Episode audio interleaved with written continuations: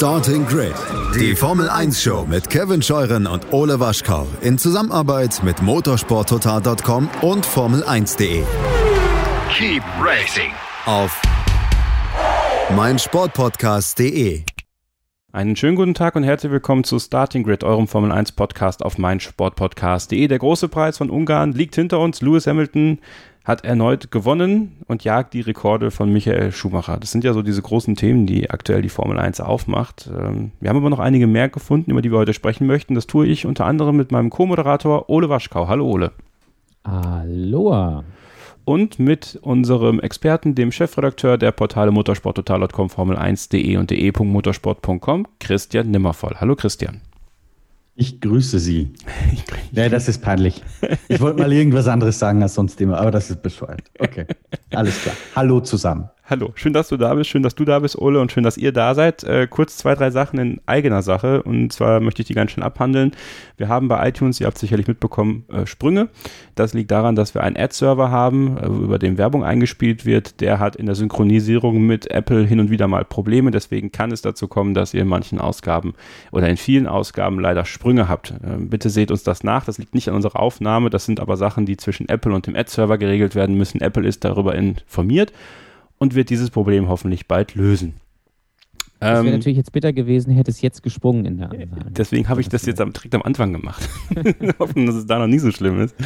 Ähm, ja, ich hoffe, dass wir das irgendwann in den Griff bekommen. Spotify äh, hoffentlich auch bald. Äh, da sind wir gerade dabei. Da freuen wir uns drauf, euch hoffentlich dann auch bald sagen zu können, dass wir auf allen möglichen Podcast-Plattformen zu hören sind. Aber da müssen wir noch ein bisschen Geduld haben. Und eine dritte Sache hatte ich noch im Kopf, aber die habe ich jetzt vergessen. Vielleicht fällt es mir nachher Schade. wieder ein. Kommen wir also erstmal jetzt zu dem, was wichtig ist, und zwar den Themen der Formel 1 in der letzten Woche. Ole, und da ist natürlich die größte Frage für alle, was macht denn der Sebastian? Wo geht der Sebastian denn hin? Was glaubst du, wo geht der Sebastian denn hin? Äh, das ist eine schwierige Frage. Also alle Welt schreibt mir schon zu ähm, BWT Racing Point, ähm, wie sie aktuell heißen, oder beziehungsweise dann natürlich nächstes Jahr zu Aston Martin. Wenn man ihm aber zuhört, dann klingt das irgendwie nicht so. Also dann klingt das so von wegen, ja, ich war mal da beim, beim Lawrence und habe mir das mal angehört und das ist auch ganz nett. Wenn, also wenn es aber irgendwie klappt, würde ich schon gerne zu Red Bull gehen. Also es wäre schon ein Premium, wenn ich da hingehen könnte. Aston Martin nämlich dann, wenn die sagen, ja, schwierig. Ist nur gerade ein bisschen doof, weil es da diese Ausstiegsklausel gibt bis zum 31. Juli. Also eigentlich müsste ich mich jetzt entscheiden. Ich habe eigentlich auch nicht so richtig viel Bock drauf. Aber ich glaube schon, dass das mit Red Bull funktionieren wird. Ehrlich gesagt glaube ich schon, dass jetzt, also bin ich auch eher Tendenz Red Bull, auch wenn das nirgends irgendwie so richtig geschrieben wird, weil ja für einige steht ja auch schon komplett fest, wenn man so ins Internet guckt, dass er auf jeden Fall zu Racing Point geht. Ich glaube das aber irgendwie noch nicht so ganz. Also ich kann es mir zwar vorstellen, es würde irgendwie auch zusammenpassen. Ähm, und selbst Toto hat ja jetzt gesagt, er wäre ein tolles Marketinginstrument, Herr Sebastian. Also auch eine super Formulierung ist. Äh, was natürlich komplett stimmt. Und da gab es ja dann am Wochenende jetzt auch, wer wird denn ersetzt, ob Paris oder Stroll. Und Paris hat ja jetzt schon gesagt, also ich wüsste, wen ich rausschmeißen würde, hier und da und bla und blub. Aber ähm, ich sehe das noch nicht so richtig. Christian, ähm, ja, alles das, was Ole gesagt hat, stimmt ja in gewisser Weise auch. Ne? Also letzte Woche das Interview von Sebastian Vettel bei Peter Hardenacke von Sky. Hm, Ich habe es ja auch dann getwittert. Ähm, Für mich klang das auch so. Er möchte gerne zu Red Bull. Aston Martin ist zwar da und auch Ottmar Zaffnauer. Ähm, ja, nichts Genaues weiß man nicht über die Unterhaltung, die die beiden so führen. Ja, man ist ja lose in Kontakt. Aber ich glaube auch, da möchte ich gerne deine Einschätzung zu haben, die persönliche Tendenz von Sebastian Vettel geht doch tatsächlich eher Richtung Red Bull. Also im Idealfall wäre es natürlich Mercedes, aber, aber dann doch Red Bull und Aston Martin. Ist es nicht dann doch ein Cash Grab für ihn am Ende des Tages, wenn er das machen würde? Ja, das Geld ist ihm aber, glaube ich, völlig egal. Also, ich habe ja me- meine Kolumne damals geschrieben und was da drin steht, ähm, das ist, glaube ich, nach wie vor der Stand. Also, da, man muss ihm ja nur zuhören, wie es Ole schon richtig gesagt hat, äh, um rauszuhören, dass Sebastian Vettel lieber Red Bull fahren würde als Racing Point. Ich glaube, er wartet ab, ob es bei Red Bull die Möglichkeit geben wird. Und wenn er die nicht kriegt, dann nimmt er halt das fixfertig auf dem Tisch liegende Angebot von Racing Point an. Ob da jetzt irgendeine Frist in einem oder eine Ausstiegsklausel bei Paris im Vertrag am 31. Juli oder so abläuft, das ist dem, glaube ich, scheißegal. Da wird es auch, da wird's auch drüber hinaus Lösungen geben. Ähm, Vettel wird sich mit Sicherheit nicht äh, wegen irgendeiner Ausstiegsklausel unter Druck setzen lassen, sondern der wartet. Ähm, Red Bull wird eher nicht davonlaufen, glaube ich. Ähm, umgekehrt, also da hat keiner Zeitdruck. Ich kann mir auch vorstellen, dass das vielleicht erst im September, Oktober entschieden wird. Ähm, aber was ich auch in meiner Kolumne damals geschrieben habe, in, in dem Kommentar, der ja sehr heiß diskutiert wurde, ähm, es hängt alles von Alex Elbon ab, glaube ich. Wenn der weiterhin Rennen beendet, für die er zwar am Ende gelobt wird von den Red Bull-Verantwortlichen, aber die Stoppuhr zeigt, dass er eine Minute zehn Sekunden auf 70 Runden hinter Max Verstappen liegt, also im Schnitt genau eine Sekunde pro Runde, dann kann ich mir nicht vorstellen, dass man an Alexander Elbon festhalten wird. Weil das letzte Mal, äh, dass ein anderer Red Bull-Fahrer als äh, Max Verstappen auf dem Podium stand, war Monaco 2018. Das ist schon ein ganzes Weilchen her. Und ich habe ja auch ausgerechnet, dieses äh, Punkteverhältnis Verstappen zu Teamkollege. Verstappen hat genau doppelt so viele Punkte gemacht, wie seine Teamkollegen seit Ricciardo weg ist. Oder seit, sogar mit Ricciardo, seit diesem Podium in, in Monaco. Äh, um ganz genau zu sein. Also ich glaube, es hat Alex Elbon in der Hand. Wenn er weiter so fährt, wird er nicht zu halten sein. Und dann ist es relativ klar, weil wen soll Red Bull sonst da reinsetzen? Ähm, Gasly macht sich zwar in All Fairness sehr, sehr gut. Also ich finde, dass der extrem schnell unterwegs ist. Genau wie vorher auch, vor seiner ersten äh, Red Bull-Chance sozusagen. Aber ich glaube, der hat halt viel Kredit schon verspielt bei Red Bull. Ähm, queer never ever. Das wird nicht passieren, kann ich mir nicht vorstellen. So, und wer ist da sonst noch auf dem freien Markt rum? Ähm, der eine oder andere meint ja Paris. Also es stimmt, soweit ich weiß, dass Julian Jacobi, der, der Manager von Checo, ähm, schon bei Red Bull vorgefühlt hat. Ich glaube aber, dass das Interesse sehr, sehr überschaubar ist, weil wenn Red Bull außerhalb des eigenen Kaders, was ja ein kompletter Philosophiebruch wäre, äh, jemanden reinholt, dann wirklich nur einen absoluten Kracher. Und bei allem Respekt, ähm, Checo Perez ist zwar ein sehr, sehr guter, sehr, sehr solider Rennfahrer, aber kein absoluter Kracher. Ähm, die Geschichte mit Sebastian Vettel, das wäre schon ein absoluter Kracher. Und ich glaube, wie gesagt, alle Beteiligten haben Zeit. Ähm, auch Racing Point hat Zeit. Ich bin mir sicher, dass es auch nach dem 31. Juli äh, Lösungen gibt in Form von Dollarscheinchen, sollte man das nach dem 31. Juli noch möglich machen wollen. Ähm, das heißt, ich rechne nicht damit, dass da jetzt sehr früh was passieren wird, was auch gut ist, weil dann bleibt das Thema schon spannend für uns. Aber ich glaube, wenn man es runterbricht, das ist sehr, sehr eindeutig, da muss man dem Sepp eigentlich nur zuhören. Ähm, er möchte zu Red Bull. Im Zweifel würde er auch Racing Point fahren, wenn Red Bull nichts wird. Ähm, und es hängt alles von Alex Elban ab. So kann man es, glaube ich, zusammenfassen. Ja, wobei ich glaube noch nicht mal von Alex Albon, sondern von äh, Dr. Marco und äh, Christian Horner, weil ich Klar. glaube, Alex Albon kann noch so gut fahren, wenn die am Ende sagen, Dankeschön. Ähm, hier ist Sebastian. Ähm, hier ist noch ein Platz bei Alpha Tauri. Das wird sich auch super machen äh, in Thailand, da unsere Klamotten zu bewerben. Fahr mal bitte hier. Ähm, also ich glaube, er, er ist da leider relativ machtlos. Da, das ähm, stimmt, er ist natürlich eine, eine totale Marionette, Ole. Was ich meinte mit, äh, er hat es mit Leistung halt in der Hand, ja. Weil wenn, wenn ja, ja, er jetzt klar. Verstappen matcht, ja. dann wird er das Cockpit behalten können, da bin ich mir auch ziemlich sicher. Ja, aber wird er nicht. Das, ja. Das, weil, weil, Max Verstappen halt, das hat man auch am Wochenende wieder gesehen, halt wirklich so gut ist. Das heißt nicht, dass Alexander Albon schlecht ist, aber Max Verstappen ist halt, ähm, ist halt wirklich besser als das Auto, ganz blöd gesagt. Und deswegen wird er das nicht. Und deswegen glaube ich schon, dass diese Variante ähm, gut ist weil, äh, mit Sebastian Vettel, weil selbst wenn du jetzt jemand anders da reinsetzt, die werden nicht auf dem Max Verstappen-Niveau sein. Und der Einzige, der so halbwegs rankommen wird, ist wahrscheinlich ähm, Sebastian Vettel, wenn man nicht den Ricardo zurückkommen will, der ja auch gerade zu McLaren gegangen ist. Oder wenn man die Nummer von Nico Hülkenberg vergessen hat. Ähm, aber äh, das ist, äh, ich, ich bin sehr gespannt. Am Ende wird es vielleicht doch Racing Point und Checo Perez geht zu Red Bull oder keine Ahnung was. Äh, aber irgendwie, irgendwie sehe ich das nicht, weil das, das, das Ding ist ja auch, natürlich würde ähm, äh, Racing Point Checo Perez höchstwahrscheinlich ersetzen, aber die Paarung, das haben wir letzte Woche schon besprochen, Perez äh, Vettel wäre natürlich auf dem Papier ähm, die bessere. Also was ja nichts gegen Stroll ist. Der hat ja am, äh, am Wochenende auch ein gutes Rennen gefahren.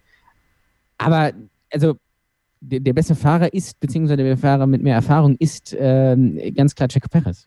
Aber das macht keinen Sinn, den zu ersetzen. Und das Ding ist, ähm, Vettel hat, braucht, glaube ich, äh, kann wirklich Ruhe bewahren, weil ich glaube, äh, Sebastian Vettel ist für äh, Racing Point so interessant, selbst wenn es der 31.12. ist, wird da noch schnell ein Vertrag rübergefaxt. Ich würde gerne eine WhatsApp-Sprachnachricht reinbringen. Ihr könnt uns ja welche senden und zwar, wenn ihr folgende Nummer dafür anwählt: 0331, also Deutschland 0331 298 5028. Ich sage bewusst Deutschland, weil wir sehr viele Österreicher haben, die diese Chance nutzen, um äh, hier eine Sprachnachricht hinzuschicken. Sagt Starting Grid und eure Namen und dann das, was ihr sagen wollt. Andreas hat das getan. Der, ja, ich sag mal so, eigentlich schon ein gutes Plädoyer für Sebastian Vettel bei Red Bull abgegeben hat. Hören wir doch mal rein. Ich würde gern nochmal auf die Kolumne Wer letzte Nacht am schlechtesten geschlafen hat kommen. Und zwar hat man hier ja den Helmut Marko stellvertretend für Red Bull schlecht schlafen lassen und das finde ich absolut richtig. Und das hat mehrere Gründe. Mit Ungarn sollte es ja ihnen gedämmert haben, dass man Verstappen wohl nicht mehr zum jüngsten Champion machen kann. Aber da sind ja noch einige andere Dinge, die die Herren schlecht schlafen lassen sollten. Unter anderem ist Albon einfach zu schwach im Moment. Er kann den Max nicht unterstützen im Kampf ganz vorne und kann auch nicht strategisch eingesetzt werden, weil er zu weit weg ist mit seiner Pace. Zudem fordert er den Max auch nicht. Vielleicht steckt in Verstappen ja noch mehr drin, wenn er einen Teamkollegen hat, der ihn auch mal im Quali besiegen kann. Das würde aus meiner Sicht stark für einen Vettelwechsel sprechen. Bei Mercedes ist es ja so, dass der Hamilton von Bottas stark gefordert wird, gerade im Qualifying. Da muss der Hamilton immer seine Bestleistung abrufen, um vorne zu sein, wie auch in Ungarn. Also das war keine Selbstverständlichkeit. Der Bottas war ja nur ein Zehntel weg. Und da beide auf so einem hohen Niveau so gut agieren, lässt sich wahrscheinlich auch das Auto besser weiterentwickeln bei Mercedes, als es bei Red Bull ist, weil einfach beide sehr hoch performen. Ein anderes Problem ist sicher auch, dass der Verstappen eigentlich nicht 100% abliefern muss, um den Albon äh, zu besiegen im Team. Und das könnte auf Dauer vielleicht ein Problem werden für Red Bull. Momentan ist es ja so, dass der seine Motivation daraus zieht, dass er die Mercedes schlagen will. Und wenn aber Mercedes weiterhin so stark ist, kann das sicherlich frustrieren und der Verstappen ist dann vielleicht nicht mehr auf dem gleichen Level unterwegs. Also der ist frustriert und baut vielleicht um ein, zwei Zehntel ab, weil er sieht, es hat eh keinen Zweck. Und das sehe ich schon als Gefahr für Red Bull. Äh, Fazit, für mich unterm Strich, Red Bull muss auf jeden Fall einen zweiten starken Fahrer im Team haben. Nur so kann man Mercedes in beiden Meisterschaften besiegen.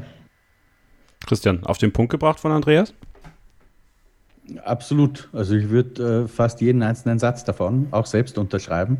Vor allem glaube ich, ähm, dass man nicht übersehen darf, dass Max Verstappen äh, gefordert werden muss, weil ich glaube schon, wenn du so ein bisschen im, im Niemandsland fährst und gegen Mercedes nicht so richtig eine Chance hast, von hinten aber auch keiner wirklich gefährlich wird und dann hast du noch nicht mal ein Duell mit einem Teamkollegen. Ähm, das gibt natürlich keiner zu, aber ich glaube schon, dass du da so ein bisschen das allerletzte, das, das allerletzte bisschen an Hunger, an, an was auch immer es ist, verlierst. Ähm, ich glaube, es tut schon gut, wenn du dann teamintern gechallenged wirst. Und ich glaube, dass ein Vettel bei Red Bull äh, auch für die äh, Weiterentwicklung des Teams einfach gut sein könnte, weil er sehr, sehr viel technische Erfahrung hat, ähm, weil die Vergangenheit bewiesen hat, dass er äh, mit Adrian Newey unfassbar gut zusammenarbeitet und auch mit diesem teilweise speziellen Fahrverhalten, das Newey-Autos haben, äh, sehr, sehr gut zurechtkommt. Das heißt, ich glaube, dass er auch besser performen würde als bei Ferrari. Das ist allerdings natürlich nur ein Verdacht. Und äh, ich glaube, er wird halt dafür sorgen, dass Max Verstappen ein bisschen mehr sich rauskitzeln kann in der einen oder anderen Situation, einfach weil es da wieder einen Konkurrenzkampf gibt. Also ich, ich teile die Einschätzung. Ich glaube, dass Red Bull einen zweiten starken Fahrer braucht. Ich glaube zwar trotzdem, dass es nicht reichen wird, um, um Mercedes gefährlich zu werden. In diesem Jahr sollte man da früher schon vielleicht wechseln, was ja bei Red Bull in der Vergangenheit auch schon ein paar Mal passiert ist.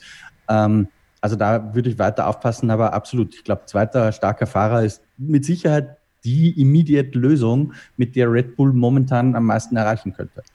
Ja, das hat, glaube ich, auch dann natürlich einen Effekt auf 2022 mit den neuen Regeln. Hm. Und es hat, glaube ich, auch einen psychologischen Effekt in gewisser Weise auf Mercedes und Lewis Hamilton. Weil wenn, also wenn die wissen, okay, da sind jetzt äh, die beiden Vs quasi am Start, die beiden V-Männer, Vettel und äh, Verstappen, muss ich doch mal ein bisschen mehr Gas geben und nicht hier freies Training spielen. Ähm, also das wird jetzt zwar nicht großartig in Fehler treiben oder sowas, aber ich glaube schon, dass es so unterschwellig ein ein anderes, äh, ja, ein anderes emotionales Bild macht, als wenn man sieht, ja, hier ist Max Verstappen, okay, der, der wissen wir, der ist immer stark, aber dann ist dann auch dieser Alex Albon und den haben wir schon im Griff. Ich möchte, ich habe euch ja auch gesagt, ihr sollt gerne auch gewagte Thesen äh, schicken. Und äh, eine hat Max geschickt und damit möchte ich auch gerne das Take gleich beenden und es einfach wirken lassen, weil so abstrus wie es dann wirkt, wenn er es erzählt, so viel Sinn macht es dann, wenn man um drei Ecken drängt. Aber manchmal ist um drei denken in der Formel 1 wahrscheinlich genau das, was, was nicht passiert. Aber hören wir doch mal rein. Ich habe in der vergangenen Woche eine Theorie gesehen, dass wenn Max Verstappen tatsächlich, wenn der Red Bull wirklich schlechter als der Racing Point ist in diesem Jahr und zu einem gewissen Zeitpunkt in der WM, wir wissen, es gibt diese Klausel, nicht in den Top 3 ist, dass er dann Red Bull in Richtung Racing Point verlassen könnte für zwei Jahre, dort dann zwei Jahre bei Aston Martin fährt, um dann, wenn einer von den beiden Mercedes-Fahrern geht, einen Platz bei Mercedes zu haben. Das würde meiner Meinung nach Red Bull überhaupt keine andere Wahl lassen, als Sebastian Vettel wieder in den Red Bull zu holen. Was sagt ihr dazu? Christian. Ich dachte, wir lassen es wirken. ähm, ja, es gibt Verrückteres, nur die ganze Sache hat einen, einen Fehler, glaube ich, konzeptionell sozusagen. Sich jetzt darauf zu verlassen, dass Mercedes in zwei Jahren noch Formel 1 macht, werkseitig, äh, halte ich für gewagt. Und deswegen glaube ich nicht, dass Verstappen dieses Risiko eingehen würde. Ansonsten würde ich sagen, Patrick Head hat das mal gesagt, stranger things have happened before. Also nichts ist verrückt genug in der Formel 1, äh, dass es nicht passieren könnte. Aber, aber ich glaube es eben aus besagten Grund nicht.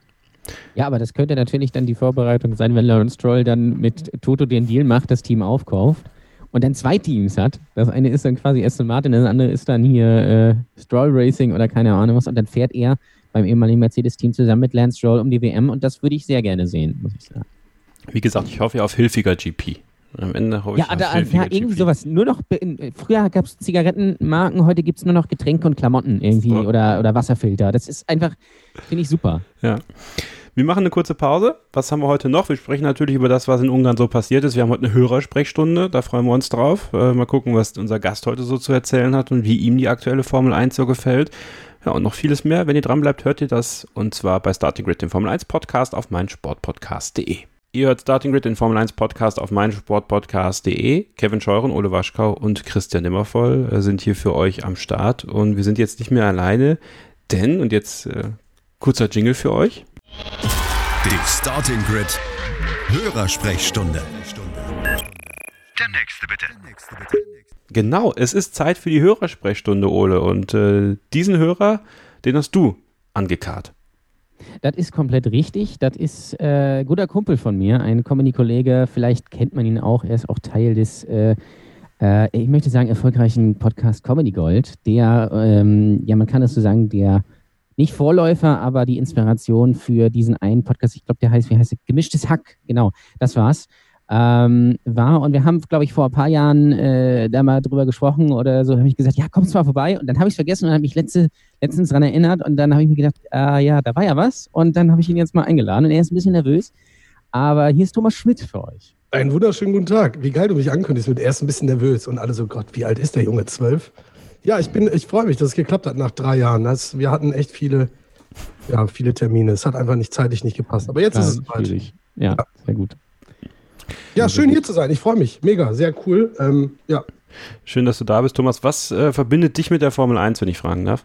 Ähm, ich hole mal, ich versuche es kurz zu machen, aber hole ein bisschen aus. Ähm, ich habe natürlich Formel 1 wie jeder andere. Ich bin 35 Jahre alt, sprich, ich äh, ähm, habe Formel 1 natürlich als kleiner äh, Stöpsel irgendwie mitbekommen, wenn Papa und Onkel und Opa Sonntag dann äh, das Ding angeworfen haben und Dame Hill gegen Schumi fuhr und so, damals die Benetton-Zeiten noch.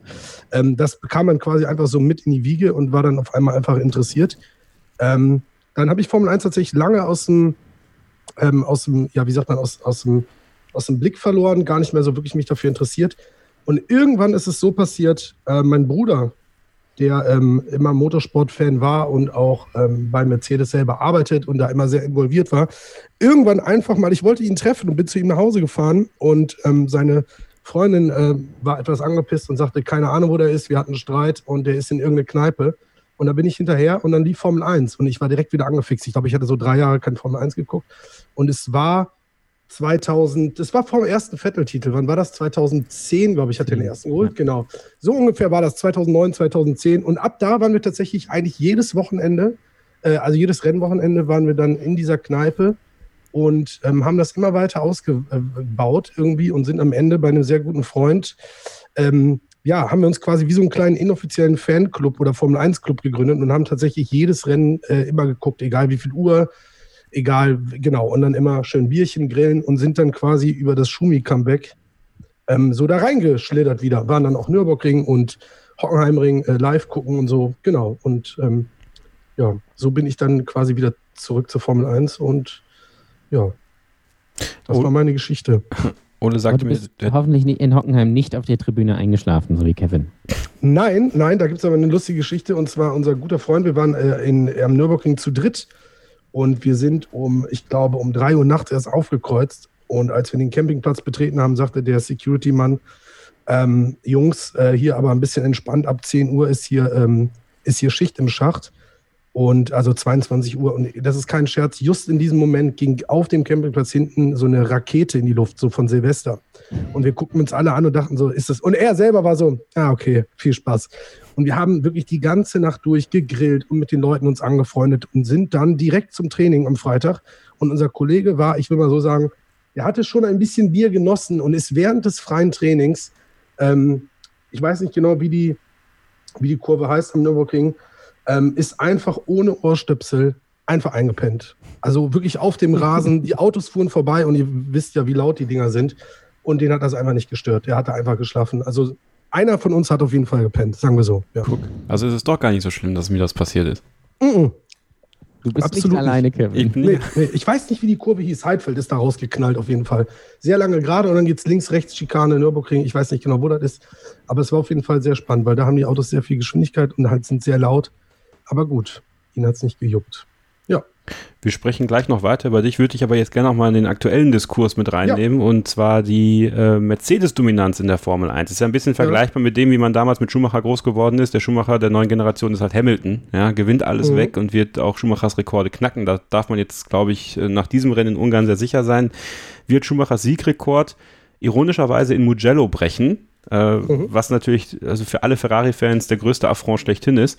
Ähm, wie schätzt du, äh, gerade auch nach dem großen Preis von Ungarn, ähm, ja, die Situation rund um Lewis Hamilton, aber auch seinen Teamkollegen Valtteri Bottas ein, der ja wieder mit großen Erwartungen in die Saison reingegangen ist und dann im Rennen diesen Fehlstart hatte, der ja kein offizieller Fehlstart war.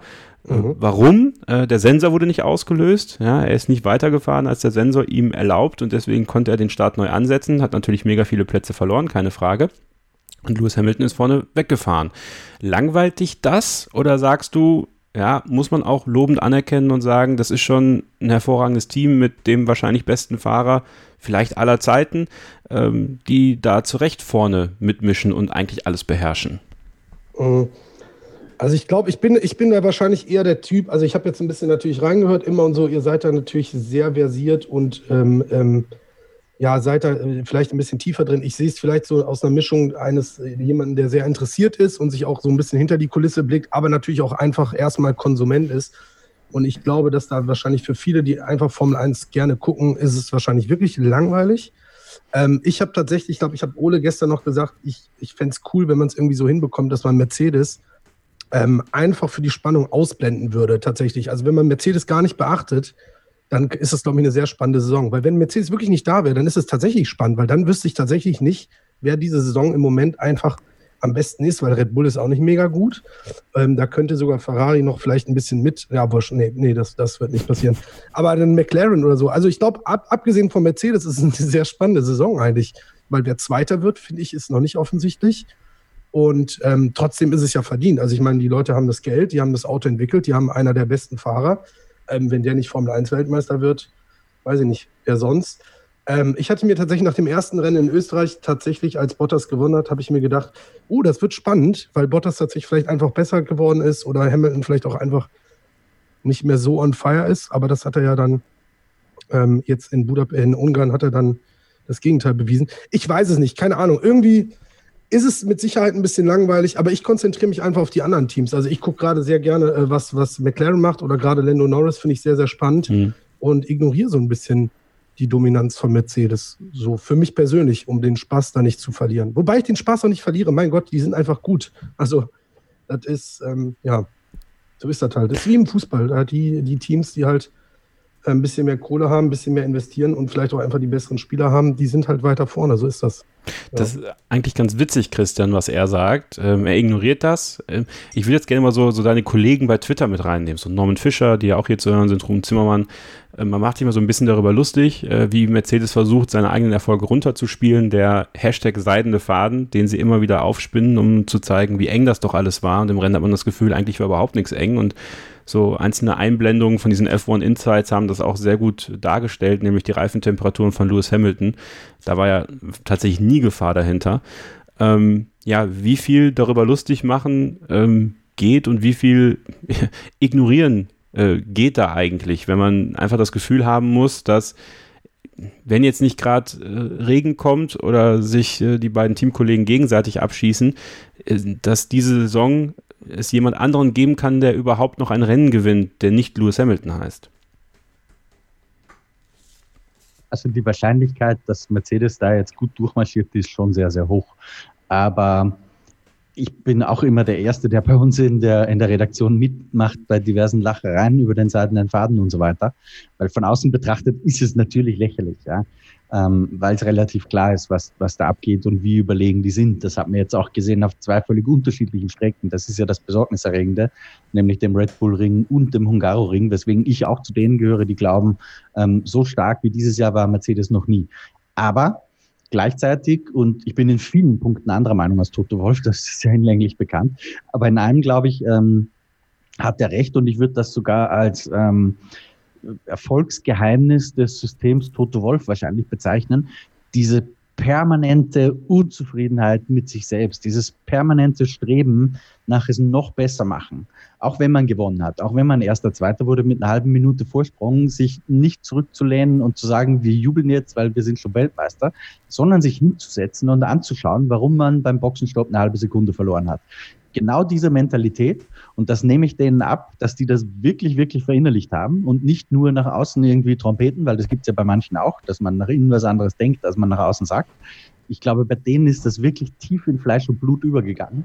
Ähm, und das, glaube ich, ist ein großer Erfolg. Ähm, Hut ab, kann man nichts sagen, ähm, der, der sozusagen Führungskultur, ähm, die Toto Wolf da installiert hat. Das, das ist das Erfolgsgeheimnis. Und deswegen glaube ich, dass Mercedes ähm, auch weiterhin zumindest bis Ende 21 erfolgreich sein wird. Würden die sich jetzt hinlegen und sagen, ach, wir sind ja ohnehin die Größten und wir zahlen uns jetzt alle bessere Gehälter aus und eigentlich sind wir alle Superstars, dann tatsächlich wird sehr, sehr schnell gehen und äh, man nicht mehr an der Spitze fahren. Weil wir dürfen nicht vergessen, die Formel 1 entwickelt sich rasend schnell weiter. Ähm, man sieht das manchmal nicht so, weil sich natürlich alle gleichzeitig rasend schnell weiterentwickeln. Ja, das heißt, die Verschiebungen untereinander sind relativ gering. Aber würdest du jetzt einfach mal drei, vier Updates haben, die nichts bringen und gleichzeitig bringen die anderen zwei, drei Updates, die aber sehr wohl was bringen, dann sieht es auch sehr schnell anders aus und du hast natürlich nicht plötzlich äh, Red Bull, die mit einer Minute Vorsprung gewinnen. Ja, so schnell wird das nicht gehen. Aber plötzlich hast du schon Rennen, ähm, wo vielleicht mal ein bisschen glücklicherer Rennverlauf bei Verstappen ist und ein bisschen unglücklicherer bei Lewis Hamilton und schwuppsdiwupps gewinnt auch der. Also man darf das nicht ganz unterschätzen. Und, aber die, wie gesagt, diese selbstkritische Denke, dieses ständige an sich zweifeln, ich glaube, das ist das Erfolgsgeheimnis und darum habe ich größtes Vertrauen, dass Mercedes dieses Jahr äh, wieder auf lange Sicht unantastbar sein wird. Ole, ist das vielleicht auch das, was Daniel Moreno in unserer Starting with F1-Fans Facebook-Gruppe reinbringt, dass die größte Schwäche eigentlich für Mercedes darin steckt, im Verkehr zu stecken, was man dann bei Valtteri Bottas sieht, was man bei Lewis Hamilton natürlich nicht sieht, denn der fährt vorne weg. Äh, kann es deswegen sein, dass Mercedes sich gegen eine umgekehrte Startaufstellung entschieden hat, also gegen ein Reverse Grid Race, äh, weil man Angst hat, im, im Verkehr zu stecken? Angst ist vielleicht etwas übertrieben, aber man kann ja durchaus äh, die, die Bottas-Situation als ja, als Ansatz dafür nehmen, dass es durchaus schwieriger werden würde für Lewis Hamilton, wenn er denn mal hinterherfahren würde. Äh, ja, das haben wir ja in der Vergangenheit schon, schon öfter gesehen, dass es so ist das ist sicherlich auch der Grund, warum man diese Regel halt haben wollte oder diese Reverse Grid Rennen. Ähm, und das wird sicherlich auch einer der Gründe dafür sein, warum, bei man, warum man bei Mercedes sagt, ja, nee, das wollen wir halt nicht. Wobei das jetzt in, äh, in Ungarn, glaube ich, ja nicht unbedingt so war, dass er im Verkehr festgesteckt hat, sondern es war ja so, dass man ihn zum Reifenwechsel reingeholt hat, damit er die frischen Reifen hat. Nur war die Pace von Max Verstappen halt dann zu gut. Am Ende hat ihn dann nicht mehr eingeholt. Im Gegensatz zu Lewis im letzten Jahr, da hat man das ja genauso gemacht. Ähm, aber ja, das ist so die einzige Schwäche, die man über die Jahre so immer entdeckt hat. Äh, bei Mercedes in den ersten Jahren hat man ja enorm vom Motor profitiert und darauf hat man dann halt eben äh, halt aufgebaut. Und dieses Jahr ist es ja so, dass man ähm, noch besser ist als letztes Jahr, weil die Gegner halt noch weiter weg sind. Was sicherlich auch mit dieser Ferrari-Motorengeschichte zu tun hat, äh, weswegen Mercedes wahrscheinlich gesagt hat, okay, da müssen wir jetzt irgendwas machen, damit wir noch schneller werden. Jetzt ist so das Problem, dass Ferrari halt super langsam ist. Und was mich äh, ähm, äh, am meisten erschreckt an dieser Saison, ist, dass der äh, Vorjahres-Mercedes trotzdem besser ist als alle anderen. Das ist eigentlich das, äh, das eigentliche äh, Erschreckende. Nicht, dass Mercedes so gut ist oder dass Lewis Hamilton hier vorwegfährt. Das ist ja, das ist ja eigentlich altbekannt. Das hat er irgendwie ja auch schon immer mal gemacht. Das hat ja auch Sebastian Vettel damals äh, öfter äh, gemacht oder auch Michael Schumacher in seinen besten Zeiten. Da war der ja auf und davon und hat alle irgendwie überholt und überrundet bis Platz 4 oder irgendwie sowas. Äh, teilweise zweimal. Ähm, das ist halt einfach so. Und Mercedes, das sind halt die Besten und Lewis Hamilton ist halt aktuell der Beste. Also wenn man sich wirklich hinstellt und sagt, der kann nichts, der sitzt nur im besten Auto, das ist halt einfach schwach. Und ähm, das, ist, das ist ungefähr so, als würde man sagen, äh, Lionel Messi äh, ist nur der beste Fußballer der Welt, wenn er beim SV Meppen spielt oder so. Also das ist halt Unsinn, aber ich bin da eigentlich bei, äh, bei Thomas. Es, ja, es ist halt so, dass Mercedes halt so gut ist, aber ähm, Trotzdem gibt es immer viele schöne, viele schöne Geschichten dahinter und die äh, F1-Regie macht das ja mittlerweile sehr geschickt, dass man eben die Sachen auch einblendet. Wenn ihr euch mal eine Übertragung von vor 20, 30 Jahren anguckt, dann ist da eigentlich immer nur der Führende zu sehen. Und das hat man halt geändert, sodass man auch die Mittelfeldkämpfe zeigt. Und dann ist es halt auch tatsächlich spannend, weil dahinter halt viel passiert. Und es ist natürlich aber auch so, man wartet darauf und man guckt dann halt auch, um zu sehen, dass Mercedes dann irgendwann geschlagen wird, so wie letztes Jahr in Hockenheim. Und dann ist es halt was komplett Besonderes. Und ähm, das ist halt dann auch ein Faktor. Aber ja, Mercedes wird dieses Jahr Weltmeister, Lewis Hamilton wird dieses Jahr den siebten Titel holen, er wird den Siegrekord von Michael Schumacher brechen. Er wird auch nächstes Jahr Weltmeister werden und dann wird er sich verabschieden und dann ist halt er der Beste. Und dann gucken wir mal, wer dann kommt. Wir werden gleich im, im, im Achso, darf ich nur eine ganz kurz dazu sagen? Ich wollte dich eh noch, ich wollte dich eh noch reinbringen. Ich wollte, ich ah, okay, okay. Nee, erzähl. Wir werden gleich im, im, nächsten Abschnitt über die Mittelfeldteams sprechen. Äh, Thomas, nachdem du deinen Punkt äh, gebracht hast, sehr gerne sogar. Ähm, meine Frage an dich, die Abschlussfrage für dieses Take, was hältst du denn von sowas wie Reverse Grid Rennen? Ich muss jetzt gerade überlegen, also der Name, ich habe davon tatsächlich nichts gelesen, aber ich, das, gibt es das nicht in einer, in einer ähm, ist das nicht in einer Serie so, dass die irgendwie ähm, äh, starten die nicht irgendwie äh, erstmal so schnellste und dann langsamste und dann gibt es irgendwie einen zweiten Punkt, wo die dann halt komplett in die andere Richtung starten? Wie ist das gemacht? Ähm, weil ich habe das bei der Formel 1 noch nicht mitbekommen, ehrlich gesagt. Ja, in der Formel 2, ne, Ole? Genau, in der Formel 2 gibt es das, äh, ah, da gibt es ja einen Sprint und ein Hauptrennen und im Sprintrennen starten halt die ersten acht aus dem Hauptrennen umgekehrte Reihenfolge. Bei der Formel 3 sind es die ersten äh, zehn, wobei die Rennen da gleich lang sind.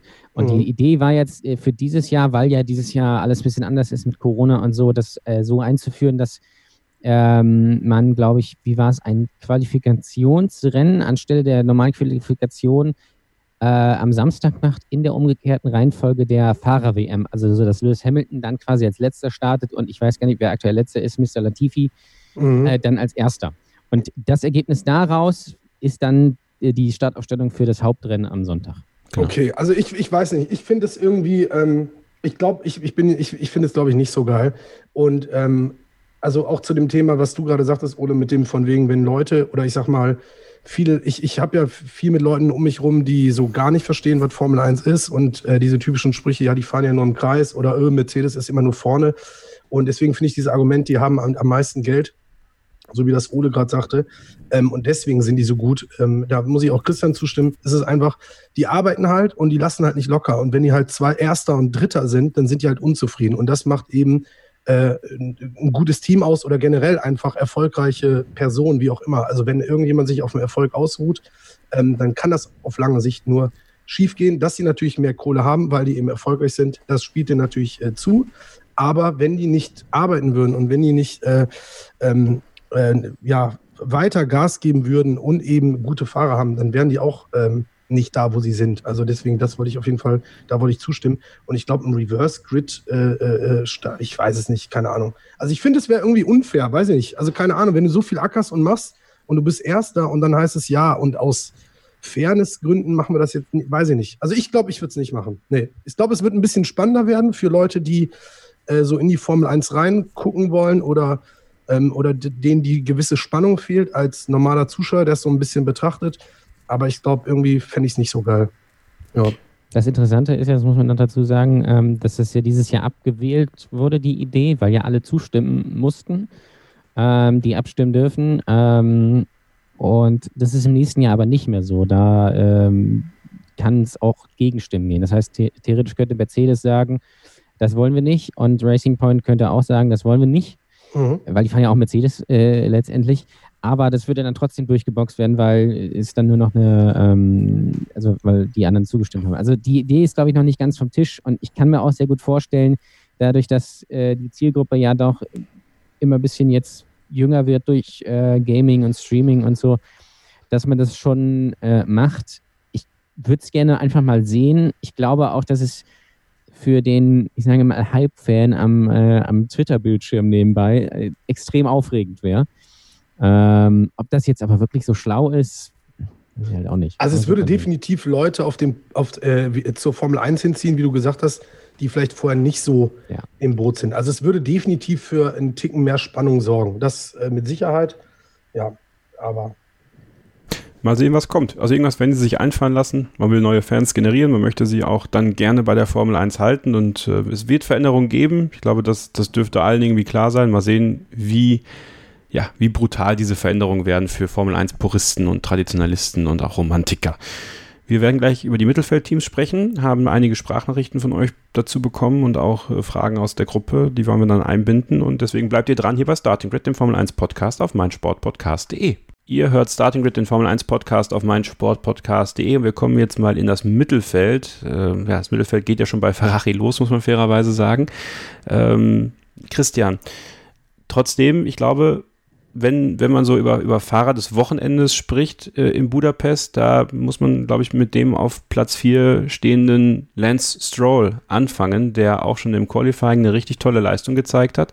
Und das hat einen Fan, äh, ein Hörer quasi dazu, ähm, ja, herausgefordert, und zwar Philipp, eine Sprachnachricht zu schicken, ähm, wenn, und in der geht es um Lance Stroll und er würde gerne, dass wir etwas machen. Deswegen hören wir uns das jetzt mal an. Ich möchte heute ein Thema anschneiden und zwar die neue Bewertung von Lance Stroll. Er wurde ja auch immer wieder auch im Podcast als Papa-Sohn abgetan und, und vielleicht nicht mit dem Talent gesegnet. Aber er hat doch jetzt im Ungarn Grand Prix schon gezeigt, dass doch vielleicht mehr an ihm steckt. Und äh, Sergio Perez doch eindeutig hinter ihm gehen lassen. Ähm, was meint ihr dazu? Äh, wie ist dieser Junge in Zukunft zu bewerten? Das ist nämlich eine interessante Frage, Christian, denn am Samstag hatte Sergio Perez mit äh, gesundheitlichen Problemen zu kämpfen. Am Sonntag könnten das ja auch noch Ausläufer davon gewesen sein. Am Ende war er nur Siebter. Ist Lance Stroll jetzt so gut gewesen an diesem Wochenende? Ist Sergio Perez jetzt so mittelmäßig gewesen an diesem Wochenende und müssen wir tatsächlich eine Neubewertung von Lance Stroll vornehmen, so wie Philipp das möchte?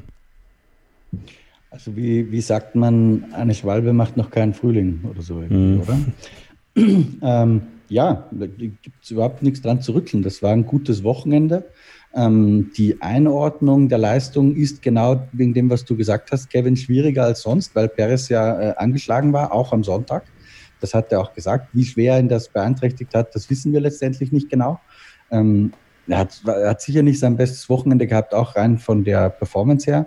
Ähm, deswegen ist die, die Leistung von Lance Stroll schwierig einzuschätzen. Aber selbst wenn, wie gesagt, das jetzt ein ganz gutes Wochenende war, niemand sagt ja, dass Lance Stroll nicht Auto fahren kann. Und die, selbst die schlechtesten Fahrer der Formel 1 haben dann und wann gute Wochenenden dabei. Was ein Formel 1-Fahrer ähm, oder die Qualität eines Formel-1-Fahrers ausmacht, ist, wenn der seine Leistung regelmäßig abrufen kann. Nur weil da jetzt einmal ein gutes Wochenende dabei war, ähm, würde ich nicht gleich die Erwartungen in den Himmel wachsen lassen. Ja, das muss, äh, das reicht nicht, wenn jetzt in den letzten zehn Grand Prix noch ein, zwei so sind wie Ungarn. Das zeigt nur, ähm, und daran hat auch nie jemand einen Zweifel gehabt, weil der Junge hat immerhin die Formel 3 Europameisterschaft gewonnen. Ähm, dass grundsätzlich das, das Vermögen, Auto, Auto zu fahren, schnell Auto zu fahren, da ist. Das kann der. Ähm, aber Formel-1-Fahrer sein ist halt noch ein bisschen mehr als einen Gasfuß zu haben. Und das wird sich zeigen, ob er das jetzt konstant abrufen kann oder ob Ungarn eher so ein bisschen Ausrutscher nach oben war. Ähm, ich würde mich freuen, wenn, wenn, wenn er wirklich beweist, dass er besser ist als sein Ruf. Weil ich weiß nicht, ob ihr euch noch daran erinnert, aber vor seiner Rookie-Saison habe ich ja gesagt, ich glaube, dass Lance Stroll gemessen an den niedrigen Erwartungen äh, die Überraschung der Saison werden wird. Mhm. Das hat er dann leider nicht ganz erfüllt. Ähm, aber er ist in seiner Rookie-Saison, glaube ich, schon aufs Podium gefahren, ja. oder? Also ja. auf jeden Fall war er mit, mit Williams in Monza in der ersten Startreihe im Regen. Das ist übrigens auch was, was für ihn spricht, dass er gerade im Regen immer wieder brilliert. Und man weiß, dass das äh, gerade bei den besonders talentierten Fahrern, dass die oftmals im Regen äh, ihr, ihr Können aufzeigen. Also da ist schon was da. Da würde ich soweit recht geben. Aber er ist bisher halt einfach in den vergangenen Jahren den Beweis schuldig geblieben, das wirklich konstant zu zeigen. Und daran ändert jetzt auch Ungarn nichts. Das Problem ist natürlich, dass der Racing Point im Regen nicht brilliert. Also das äh, ist ja auch schon relativ offensichtlich. Ja, das geworden. ist halt die entscheidende Frage. Ja. Wir gehen mal davon aus, dass das so einigermaßen der Vorjahres-Mercedes ist. Der war im Regen nicht schlecht. Ähm, vielleicht liegt das auch an dem Fahrer. Vielleicht ist er gar nicht so kopiert, wie alle denken. Hm. Das ist ein komplett neues Auto. Ole. Das ist auch mal neuer, ich weiß es nicht. Äh, ähm, darf ich? Darf naja, also wer, den, wer den Podcast hier regelmäßig hört, weiß ja, dass ich oft Partei für unseren Lancelot äh, ergreife. Deswegen ja auch der, der Hashtag eine Lanze für Lance. Und das, die müssen wir natürlich dieses Wochenende brechen. Ähm, ja. Aber bei aller Ironie, die da auch mitschwimmt, ich glaube, dass er auf einem guten Weg ist, weil er jetzt ein Auto hat, was ihm äh, liegt. Ähm, ich glaube, dass er in den letzten Jahren dann doch immer so ein bisschen, gerade im letzten Jahr hat er ja schon ja doch relativ abgestunken im Gegensatz zu Jacob Perez, da äh, ein Auto hatte, was jetzt nicht so unbedingt für ihn gemacht war für seinen Fahrstil. Und ich glaube, das ist, dass er dieses Jahr da ein bisschen, bisschen sicherer ist. Und dann natürlich durch so ein Ergebnis ähm, natürlich auch ein gewisses Selbstbewusstsein äh, mitbringt. Aber natürlich ist das, was Christian sagt, auch richtig. Wir müssen mal gucken, wie sich das jetzt weiterentwickelt. Wenn er jetzt in ähm, äh, Großbritannien dann wieder irgendwie äh, eine halbe Sekunde oder sechs Zehntel hinter äh, Sergio Perez ist, dann ist es halt auch wieder nichts. Aber ich der, er hat ja schon Talent und ähm, die Frage zielt ja so ein bisschen darauf ab, dass viele ähm, Fans ja immer sagen, ja, der, der ist ja nur in der Formel 1, weil sein Vater Geld hat und weil er ihm das Team gekauft hat. Aber das ist natürlich völliger Schmarrn, weil, ähm, wie Christian richtig gesagt hat, er hat die Formel 3 Europameisterschaft gewonnen und der kann schon wirklich gut Auto fahren und der ist auch, das darf man nicht vergessen, immer noch 21. Und das darf man dann auch nicht mit Max Verstappen vergleichen, weil das ist halt ein, äh, den, den hättest du mit zwölf schon in die Formel 1 setzen können. Also das, das ist kein Vergleich, glaube ich einfach. Und ich glaube, der wird einfach seinen Weg machen. Mich erinnert er ja immer so ein bisschen an Jens Button. Da wurde ja auch am Anfang gesagt, was ist das hier für ein schnöseliger junger Typ, der kann nichts. Und am Ende wird er dann doch Weltmeister und hat Lewis Hamilton im gleichen Auto geschlagen. Und ähm, ich bin sehr gespannt. Ich äh, bin, ja, ich will nicht sagen, dass ich Fan bin. Er ist natürlich jetzt nicht der sympathischste Fahrer in Interviews oder der, aus dem man viel rauskriegt, aber er ist zumindest auf der Strecke doch ziemlich gut. Er hat Talent und er zeigt auch Potenzial. Ich hoffe natürlich, dass er das äh, auch weiterhin abrufen kann. Ich glaube einfach, dass er da auf einem guten Weg ist. Und das ist natürlich auch spannend. Sollte tatsächlich Sebastian Vettel kommen, war das hier das Rennen natürlich ein Argument, warum man ihn im Cockpit lassen soll. Aber da hast du, Entschuldigung, Kevin, da hast du gerade noch was angesprochen, oder worauf ich auch eingehen möchte ich, also ich bin jetzt mal ein bisschen polemisch, ja. Ich, man kriegt bei Stroll manchmal das Gefühl, dass der fährt, weil Papa es will und er selbst eigentlich gar keinen Bock drauf hat. Wenn, ja. wenn du ihn so in den ja, Interviews und Pressekonferenzen ja. siehst und der rotzt da sein Ding runter, wie er da saß, null Lust, wie er da saß am Samstag. So, und da war jetzt Ungarn mal anders, weil am Boxenfunk, unmittelbar nachdem der durchgefahren ist, das kann man sich ja äh, bei Front TV alles äh, im Real Life sozusagen anhören, wenn man möchte. Ähm, da hat man, und das ist ganz, ganz selten bei ihm, mal richtig sowas wie Freude gespürt. Ähm, und ich glaube, dass er diese Freude sich irgendwie erhalten muss oder versuchen zu erhalten, wenn er das denn überhaupt möchte, Formel-1-Fahrer zu sein und da erfolgreich zu sein. Aber ich, ich bin tatsächlich davon überzeugt, dass er sich mit dieser Haltung, die er nach außen ausstrahlt, dass er sich damit keinen Gefallen tut. Vielleicht ist er innerlich ganz anders und da hat er im Bauch äh, Schwalben rumfliegen äh, mit, äh, keine Ahnung, Blumen im Ohren. Ja, kann alles gut sein. Nach außen wirkt er nicht so. Äh, nach außen wirkt er ziemlich deprimierend und das kann auch ein Team anstecken, glaube ich. Ähm, deswegen glaube ich, dass er auch so mental mit seinem Auftritt und so ein bisschen an sich arbeiten sollte. Zwei Sachen dazu. Ist er jetzt so emotional, weil er weiß, dass sein Cockpit in Gefahr ist? Das ist die erste Frage. Und die zweite ist, ähm, und wenn wir jetzt so hart mit Alexander Albin hier im Podcast auch umgehen, möchte ich eigentlich auch hart mit Lance Stroll umgehen, in dem Sinne, dass ich denke, dass er ein Podium hätte erreichen können, hätte er am Anfang des Rennens dann doch aggressiver gegen Valtteri Bottas äh, agiert. Also ich glaube, die Chance war da. Ich glaube, Lance Stroll hat ein sehr großes Sicherheitsergebnis eingefahren. Ja, aber ich glaube, das ist auch nachvollziehbar, weil. Ähm, Warum? Naja, ich glaube, man, äh, er wollte halt einfach das Auto dann ins Ziel bringen, um dann halt ein gutes Ergebnis zu haben. Sicherlich wäre das Podium möglich gewesen mit ein bisschen mehr und vor allem, wenn es länger geregnet hätte. Dann wäre Stroll, ja. glaube ich, schon ein sehr guter Podiumkandidat gewesen, weil er ist im Regen einfach sehr gut. Äh, dann auf, äh, auf, trockener Fahrbahn konnte man dann natürlich nicht, glaube ich, ganz so mithalten. Und dann hat er, glaube ich, irgendwann gesagt, oder sich gedacht, Mensch, vierter Platz, hinten ist keiner, vorne ist keiner, das fahre ich jetzt nach Hause, haben wir gute Punkte und darauf können wir aufbauen. Ähm, weil da das Auto dann wegzuschmeißen äh, und dann null Punkte zu holen und Checo Perez wird dann siebter oder wie viel der geworden ist. Sechster wäre er dann geworden. Ja, genau. Sieht dann nach außen hin auch wieder nicht so geil aus. Bin ich, äh, bin ich komplett bei dir, Ole. Das glaube ich auch. Äh, und was ich zu Stroll sagen muss, ich glaube, dass, ich weiß nicht, die Dokumentation habt ihr auch gesehen auf Netflix. Wie heißt er noch gleich? Ähm, Drive to Survive. Genau, richtig.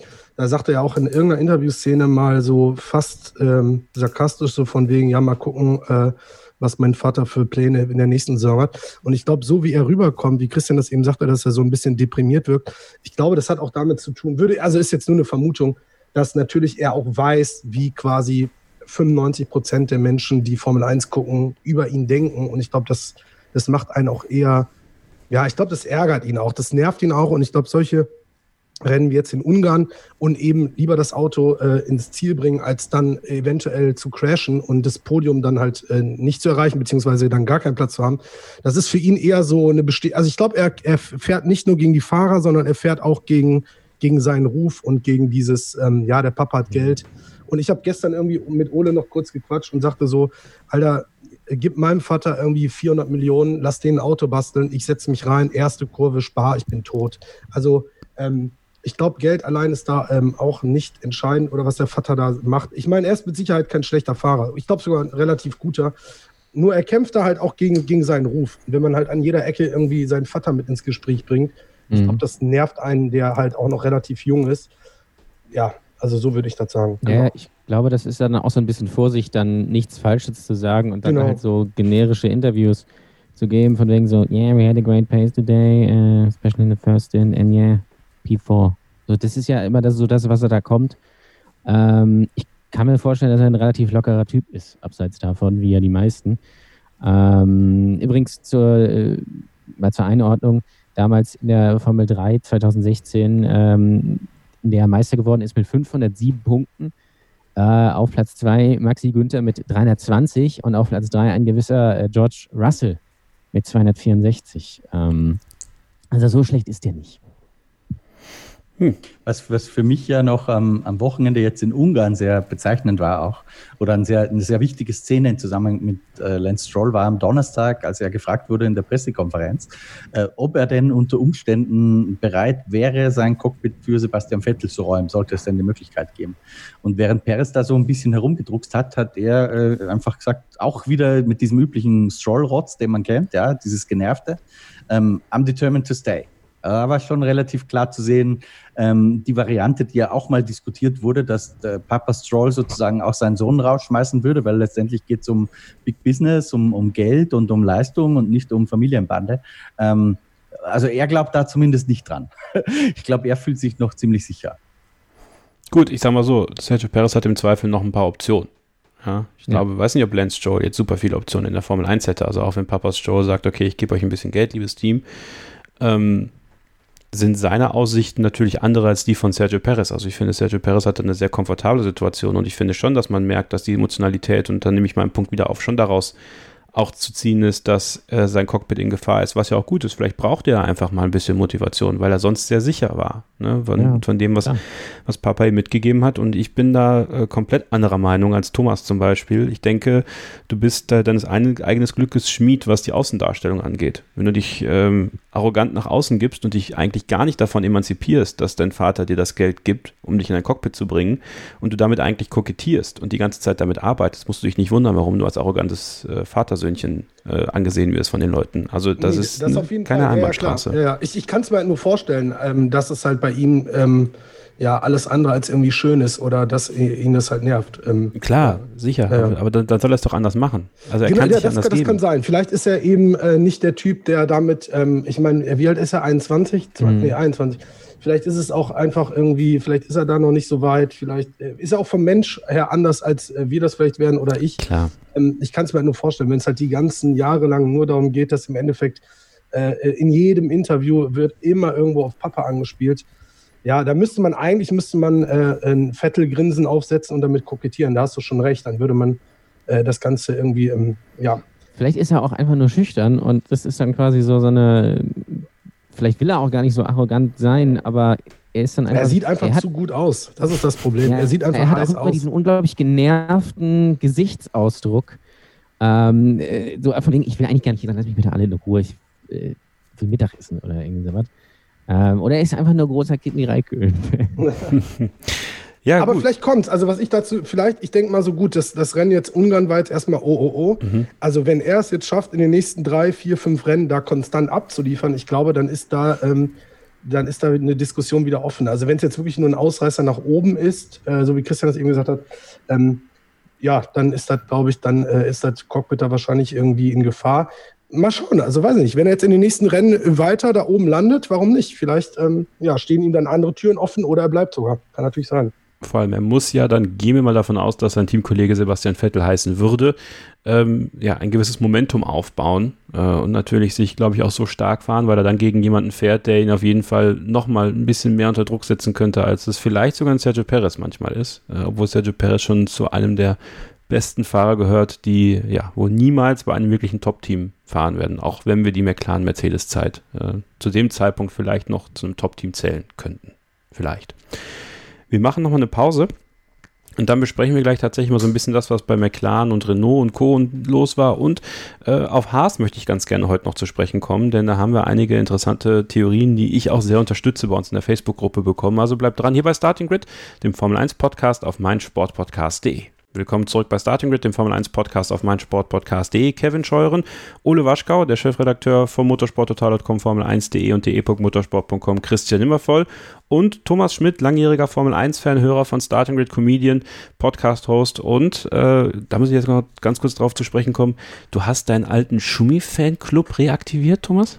Ähm, ja, das ist ähm, das, wie, wie ist da? Ja, das ist das, was ich ganz am Anfang sagte. Ähm, wir hatten halt wirklich so einen äh, Schumi-Fanclub, als äh, Schumi da sein Comeback äh, hatte. Und ähm, was ich sagte, dass wir halt jedes Rennen immer geguckt hatten, egal welches, welches Wetter und egal welche Uhrzeit. Ach, das war das, okay. Und ähm, das hatten wir jetzt zum Start der Saison. Also die ersten beiden Rennen in Österreich haben wir das mal wieder aufleben lassen und äh, gemerkt, ähm, ja, wie schnell die Zeit doch an einem vorbeizieht. Aber ja, genau, das haben wir tatsächlich gemacht, haben uns als erwachsene Männer die Leinwand nochmal aufgebaut in der Werkstatt von einem Kollegen und haben da nochmal äh, Formel 1 geguckt, genau. Habt ihr denn nicht Formel 2 geguckt? Weil Mick war doch super gut unterwegs am Wochenende. Ja, das stimmt. Äh, das war uns tatsächlich doch ein bisschen früh. Also nein, ähm, nee, haben wir tatsächlich nicht geguckt. Wir hatten uns nur Formel 1 erstmal äh, konzentriert. Du kannst ruhig sagen, dass du mit dem Handy im Bett lagst und es auf der Front Nein, das war, das war das Rennen in Ungarn. Ach so. Genau. Die ersten beiden Rennen haben uns ah dann ah, ja, schon, richtig, noch, ja. schon noch, ähm, ja, haben uns dann schon noch angeguckt, ja. Ja, bei Mick Schumacher bin ich tatsächlich gar nicht so, äh, gar nicht so im Bilde. Also ich hatte irgendwie, da habe hab ich mich nie, also ich habe Formel 2 nie wirklich geguckt und hatte auch eher den Eindruck, dass er jetzt nicht so derjenige ist, der definitiv in die Formel 1 kommt und dort äh, der nächste Superstar wird. Also sowas wie Vettel oder eben sein Vater. Also habe ich den Eindruck, vielleicht täusche ich mich auch komplett. Also ich meine, ich würde mich natürlich freuen, das wäre natürlich mega. Am Wochenende, wenn die alten Klamotten noch passen würden, ja. Am Wochenende ist er gut unterwegs gewesen in Ungarn, zwei dritte Plätze für ihn. Ähm, Ach doch, das habe ich mitbekommen, stimmt, ja. ja. Also es ist, es geht ein bisschen aufwärts. In Österreich war es ja auch gar nicht so schlecht, ja. Einmal der, der individuelle Fehler, den muss man, glaube ich, so einfach mal mitnehmen und machen. Ja, und dann der Feuerlöscher hat ihm natürlich auch einen äh, Strich durch die Rechnung gemacht, was ähm, den, den Podiumsplatz angeht. Aber die Formel 2 ist sehr, sehr stark besetzt. Also das merkt man, und hat man an diesem Wochenende auch wieder gemerkt. Da sind einige dabei, die, die ihm da im Weg stehen können, auch bei den Ferrari-Junioren selber. Ähm, da würde ich jetzt einfach ganz gerne, eigentlich wollte ich jetzt über Renault und so sprechen, aber wenn wir jetzt gerade dabei sind und wir haben auch den Wunsch reinbekommen, das so ein bisschen zu besprechen, weil Alfa Romeo ist natürlich ein interessantes Thema, Christian, Kimi Räikkönen, du hast es heute äh, in deinem Bericht gehabt. Gut zufrieden kann er nicht sein, nach dem, was da passiert ist in Ungarn. Der erste, letzte Platz äh, in einem Qualifying seiner langen Karriere in der Formel 1. Dann hat er sich auch noch beim Rennen in die falsche Startbox gestellt. Ja, es ist ja einfach nicht gewohnt, ganz hinten zu stehen. Ähm, du hast die, die ganzen äh, Tonaufnahmen von ihm gehört. Äh, wie viel Bock hat er denn noch auf, auf das, was da gerade passiert bei Alfa Romeo? Und nährt das den Gedanken, dass er nach dem Ende der Saison auch seine Karriere an den Nagel hängen wird? Ja gut, die, die ganzen Tonaufnahmen ist relativ, weil diese zwei Sätze, die ich da in die Nachricht reingeschrieben habe, das war auch alles, was er gesagt hat. Okay. Also mehr war da nicht. Der wird dem, dem Pressesprecher des Alpha-Teams wahrscheinlich dann, äh, wobei ich bin mir gar nicht sicher, ob der dem was anderes erzählt hat so, oder ob die das einfach hingeschrieben haben in die Pressemitteilung da. Aber gut, Schwamm drüber. Ist auch in, was heißt, ist in Ordnung, aber es ist halt leider Gottes so, dass das, was die Teams in die Pressemitteilungen schreiben, immer eine sehr stark weichgeschleuderte Version von dem ist, was die Fahrer tatsächlich denken, gerade wenn der Fahrer Kimi Räikkönen ist. Ähm, ich weiß nicht, ob er noch Bock hat, ehrlich gesagt. Ich bin mir nicht sicher, ob Kimi das so sehr stört, dass er nicht konkurrenzfähig ist, weil ich glaube, der will einfach Rennen fahren und vielleicht nicht mehr mit dem allerletzten Biss, sondern mehr so als, als Hobby ein bisschen. Aber wenn, wenn ihn das gestört hätte, dass er nicht mehr Rennen gewinnen kann, dann wäre er nicht zu Alpha gegangen. Ich glaube, so wie ich ihn einschätze ähm, und wie das auch ein paar Leute sagen, die ihn kennen, will der einfach noch Rennen fahren, ein bisschen Spaß haben, äh, mit Leuten, mit denen er sich gut versteht, mit denen er kann, wo nicht Politik getrieben wird. Beat Zehnder zum Beispiel, Josef Leberer, mit dem seine Karriere begonnen hat. Ähm, ich glaube, da, da hat er einfach Lust gehabt, dass sich der Kreis schließt. Ob er sich das jetzt nochmal ein Jahr antut, ähm, wenn es wirklich nicht besser wird, wage ich zu bezweifeln. Äh, aber gerade bei Kimi bin ich mir echt nicht ganz sicher, weil ich glaube, dass er so ziemlich der Einzige ist, der von der Persönlichkeitsstruktur her so tickt, dass das für ihn gar nicht so sehr im Vordergrund steht. Solange der Freude hat am Rennfahren und solange er nicht rausgeschmissen wird, weil es nicht mehr bringt, ähm, kann ich mir vorstellen, dass der das einfach weitermacht. So ein bisschen wie Roger Federer übrigens, der ja auch, ähm, obwohl er ich meine, immer noch extrem gut Tennis spielt, aber vielleicht nicht mehr ganz auf dem Peak seiner Karriere ist. Ähm, ich glaube, der macht es einfach, solange er Bock hat und solange er kann, ist mein Gefühl. Von außen betrachtet ist es natürlich schon ein bisschen traurig. Thomas hat vorhin Williams erwähnt und wie sehr es ihm wehtut, dass äh, die nicht mehr so konkurrenzfähig sind wie in den goldenen 90er Jahren, wo Williams ja die Hausnummer war in der Formel 1 da ist es schon ein bisschen merkwürdig, wenn du Kimi Räikkönen, der immerhin Weltmeister auf Ferrari war, der letzte Ferrari-Weltmeister der Formel 1-Geschichte, ähm, wenn der plötzlich letzter in der Startaufstellung ist, das, das ist komisch, das passt irgendwie nicht ins Weltbild. Aber pff, ich glaube nicht, dass er selbst deswegen schlecht schläft, ehrlich gesagt. Ole, ich weiß, du verfolgst die Formel 2 genauso wie ich und deswegen nehmen wir die Frage von Alex jetzt mit rein. Er hat sie über eine WhatsApp-Sprachnachricht geschickt. Da äh, nimmt er so ein bisschen Stellung dazu und möchte gerne wissen, ja, wen wir aus der Formel 2 denn dann im Alpha sehen. Aber hören wir ihn erstmal selbst. Wer von den Formel 2-Fahrern wird es äh, zu Alfa Romeo ins Cockpit schaffen? Also klar, Mick, Mick Schumacher ist immer naheliegend, der performt ja auch immer besser. Aber man hat natürlich auch äh, als Ferrari Junior Akademie den Robert Schwarzmann, der halt auch überragend und richtig stark fährt. Also ich aus deutscher Sicht sagt man natürlich, Mick Schumacher muss da rein, aber ich kann mir natürlich genauso Robert Schwarzmann vorstellen, gerade weil er ja auch eine gewisse Unterstützung und vielleicht auch ordentlich Geld mitbringt äh, durch unsere russischen Freunde. Deswegen, wie seht ihr das? Das würde mich interessieren. Ja, wie sehen wir das? Callum Eilert hat er jetzt noch vergessen, der wäre ja auch noch da. Richtig, der ist auch noch für Ferrari Junior, genauso wie unser guter Freund und Kopfschächel Giuliano Alesi. Aber der wird es nicht. Das kann ich schon mal jetzt sagen. Ähm, äh, ich glaube einfach, es kommt ein bisschen, es hängt ein bisschen davon ab, ob Kimi weiterfährt oder nicht. Wenn Kimi sagt, er hat Bock, dann glaube ich, ist die Zeit von Antonio Giovinazzi in der Formel 1 vorbei. Und dann wird äh, Robert Schwarzmann dieses Cockpit bekommen. Schwarzmann, okay. Weil Robert Schwarzmann wird ähm, äh, höchstwahrscheinlich Meister dieses Jahr in der Formel 2, könnte ich mir gut vorstellen. Und da gibt es eigentlich keinen Grund, warum man da sagen sollte, ähm, ja, such dir mal eine, irgendeine Beschäftigung. Ja, wir kommen danach nochmal wieder drauf zurück. Wir nehmen mal lieber Mick, der Dritter geworden ist. Also, ähm, wenn Kimi aufhört, glaube ich, dass man, kann ich mir sehr gut vorstellen, dass man Schwarzmann und Mick Schumacher nimmt. Könntest du dir also, ja, also das ist interessant. Ähm, eher, Ja, ja, also- eher, eher Schwarzmann als Schumacher. Ja, okay. Naja, natürlich. Also klar, Schumacher ist der Name. Ja. Das, also das, das spricht natürlich in erster Linie für Schumacher. Das ist ganz klar. Und wenn Schumacher, also ich sag mal so, wenn, wenn Schumacher jetzt knapp Zweiter in der Formel 1, äh, Formel 2 Wertung dieses Jahr wird, dann könnte man, kann ich, könnte man vielleicht auch sagen, pass auf, wir nehmen den Mick, den setzen wir hier in den Alpha, wir holen unsere alten Schumikappen raus und dann geht es los.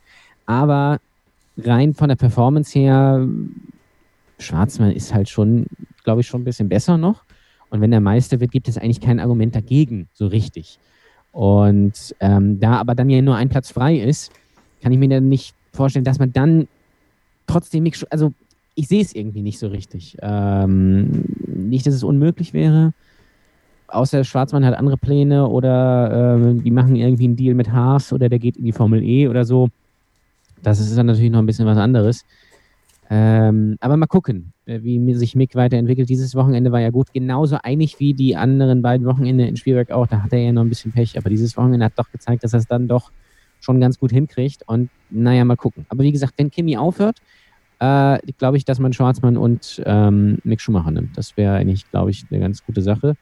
Äh, und zu Kimi, äh, ich bin da so ein bisschen bei Christian, weil ich glaube, wenn Kimi keinen Bock mehr hätte, würde er einfach beim nächsten Rennen nicht mehr mitfahren. Ja. Darf ich mal kurz, wenn ich jetzt schon nicht Formel 2 so wirklich hinterher bin, aber ist es denn so, dass wenn man jetzt sagt, aus Alfa Romeo-Sicht, man würde Schwarzmann oder Schumi nehmen, wären die beiden denn safe dabei oder ist, haben die da auch noch ein gewisses Mitspracherecht? Oder ist es so, dass sie sagen, Alter, wenn die Formel 1 anfragt, egal welches Team, ich bin auf jeden Fall dabei? Oder ist da noch ein bisschen Politik mit drin? Oder Ferrari Ähm, entscheidet sieht das. bitte? Ferrari entscheidet das. Also wenn Ferrari, wenn Ferrari sagt, äh, also wenn die im Ferrari-Kader bleiben und Ferrari sagt, Okay.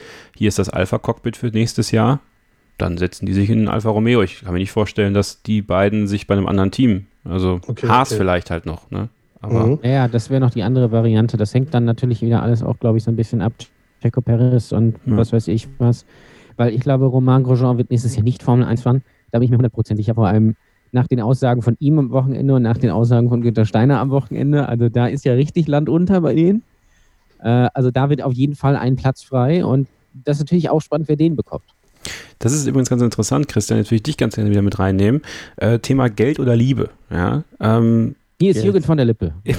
in Bezug, in Bezug auf Alfa Romeo, aber und dann im Umkehrschluss auch auf Haas. Also die nehme ich jetzt beide so ein bisschen mit rein. Ähm, wie abhängig ist Alfa Romeo von Geld? Also durch die Partnerschaft mit Ferrari hat man natürlich, äh, hat man natürlich was Starkes da im Rücken, aber das bezahlt natürlich nicht alles. Nehmen wir jetzt mal an, äh, ein Sergio Perez kommt zu denen, bringt natürlich durch Carlos Slim äh, ein bisschen Geld mit ins Team. Man kann das vielleicht in die Entwicklung des Autos stecken, sollte man auch, denn dieses Auto ist auch unfassbar schlecht in dieser Saison. Ähm, Gleiches gilt natürlich ein Stück weit für Haas, äh, kann man dann gleich noch drauf zu sprechen kommen, aber erstmal jetzt in Bezug auf Alpha.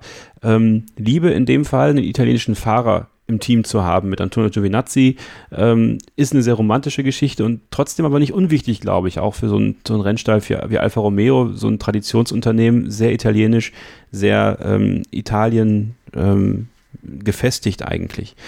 Ähm, wie, sind, wie sind da so diese Entscheidungen dann einzuschätzen? Auch ein Schwarzman würde natürlich Geld vielleicht mit reinbringen, russisches Geld, äh, SMP würde sicherlich dann vielleicht auch da rein investieren. Ähm, ja, wie schätzt du das ein, so von außen betrachtet? Also es ist eigentlich ziemlich straightforward. Eins der beiden Alfa Romeo Cockpits besetzt Ferrari. Das ist vertraglich so festgeschrieben. Eins kann das Team in Hinwil. Das heißt, die Firma dahinter heißt ja immer noch sauber übrigens. Ähm, nur die, die sozusagen der Name in der Formel 1, mit dem sie antreten, das ist aufgrund eines Sponsorings Alfa Romeo, aber das ist kein Alfa Romeo Werksteam. So wird es bei Aston Martin übrigens auch sein, ne? Ja. Genau, Ja, richtig.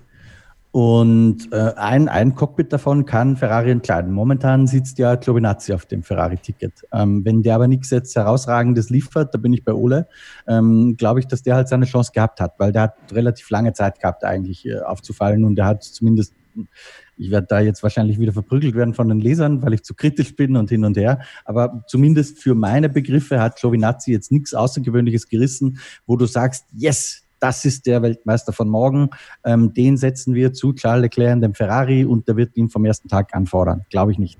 Und ich glaube, das sehen die Ferrari-Leute auch nicht. So, vielleicht gibt's aber bei den Junioren einen, wo sie das sehen. Und da bin ich auch beim Ole, das ist hundertprozentig, zumindest Stand heute, eher Schwarzmann als Schumacher. Ähm, weil der ist wirklich auffällig mit seinen Leistungen. Ähm, Mick ist, äh, wird immer besser und das spricht für ihn. Ähm, er macht sich da sehr gut. Äh, Gerade jetzt das letzte Wochenende hat er auch wirklich sehr, sehr gut performt. Aber Schwarzmann ist dann so, wo die beiden jetzt gerade in ihrer Karriere stehen, doch noch eine Nummer ähm, über ihm. Und ich glaube, dass auch Ferrari im Zweifel dann eher Schwarzmann als Mick Schumacher reinsetzen würde, wenn es nur die Möglichkeit dieses einen Alpha-Cockpits gibt. Ähm, ganz einfach aus dem Grund, weil man Mick auch keinen Gefallen damit tun würde, äh, wenn er jetzt in der Formel 2 gegen Schwarzmann eigentlich abgestunken ist, ihn dann in die Formel 1 zu setzen, weil dann kommt er erstmal in dieses Business rein und muss sich überall rechtfertigen. Sag mal, du bist ja nur hier, weil schon wieder ein Papa war. Ähm, das wäre kein guter Start, glaube ich, für ihn. Grüße an Lance Stroll an dieser Stelle. Richtig. Bei ihm wäre es, glaube ich, noch ein bisschen extremer, weil die Schumacher-Geschichte dann doch nochmal eine andere ist, als, als einen reichen Vater zu haben, der bei Hilfiger halt zufällig irgendwie Geld verdient hat. Ähm, was dann schon eher denkbar ist, ist vielleicht, dass Gene Haas sagt, so hier, äh, Formel 1 machen ist mir irgendwie zu blöd, ich steige jetzt aus und fragt aber dann noch Ferrari, schaut mal, äh, wollen wir vielleicht auch so ein Ding machen, wie ihr es mit Alpha schon habt, weil wir dürfen ja jetzt dann es kommt darauf an, wie der Protest ausgeht, aber wir dürfen ja jetzt alle auf Racing Point machen und ein Vorjahres Ferrari oder Mercedes oder Red Bull oder was auch immer fahren, ähm, sind wir dabei, weil dann wird es für uns sehr viel billiger. Ähm, wir geben euch dann auch ein Cockpit dafür und das könnte dann für einen zweiten Ferrari Junior zum Beispiel ähm, sein. Und ja, ich glaube auch, dass Romain Grosjean kein langes Leben mehr hat in der Formel 1. Aber das ist alles natürlich hochspekulativ. Wir wissen es nicht. Ähm, Mick, ganz ähnlich wie wir es bei Elbern schon gesagt haben, heute Mick hat es letztendlich selbst in der Hand. Er muss halt die Leistung bringen, dann wird kein Weg an ihm vorbeiführen. Der Name alleine würde nicht in die Formel 1 tragen. Ja, dann kommen wir doch zu Haas ähm, im, nächsten, äh, im nächsten Abschnitt sozusagen, jetzt hier in diesem Take. Ähm, Im Qualifying wieder mal eine unterirdische Leistung, ähm, kann man glaube ich nicht anders sagen. 16 für Magnussen, 18 für Grosjean. Im Rennen hat man dann ja direkt zu Beginn eigentlich alles richtig gemacht, nämlich die beiden Jungs noch vor dem Start in die Box gerufen und da war dann auch direkt der Fehler. Der Fehler liegt aber doch eigentlich auch im System, Ole, oder? Dass das als Fahrhilfe gilt und bestraft wird. Äh, also es gibt schon dusselige Regeln in der Formel 1 und ich finde jetzt in dem Fall gehört sie definitiv dazu. Ja, das ist schon ein bisschen bescheuert. Das muss man sagen. Also das wurde ja irgendwann mal eingeführt, ähm, dass die Fahr also das war das Problem, die Fahrer dürfen in der Einführungsrunde beziehungsweise auf den Weg in die Startaufstellung dann zum Start ähm, nicht angewiesen werden. Dabei ging es aber in der Idee her eigentlich eher um äh, das, was man vorgemacht hat, von wegen, ja, du musst jetzt die Reifen so in das Fenster und hier und da und dann muss die Kupplung bis zu dem Punkt und dann muss sie los und da ist der Schleifpunkt hier und da und dann geht's los. Das hat man irgendwann abgeschafft. Ähm, offensichtlich fehlt aber diese, das auch darunter, dass die Box nicht sagen darf, komm bitte rein, wechsel mal Reifen.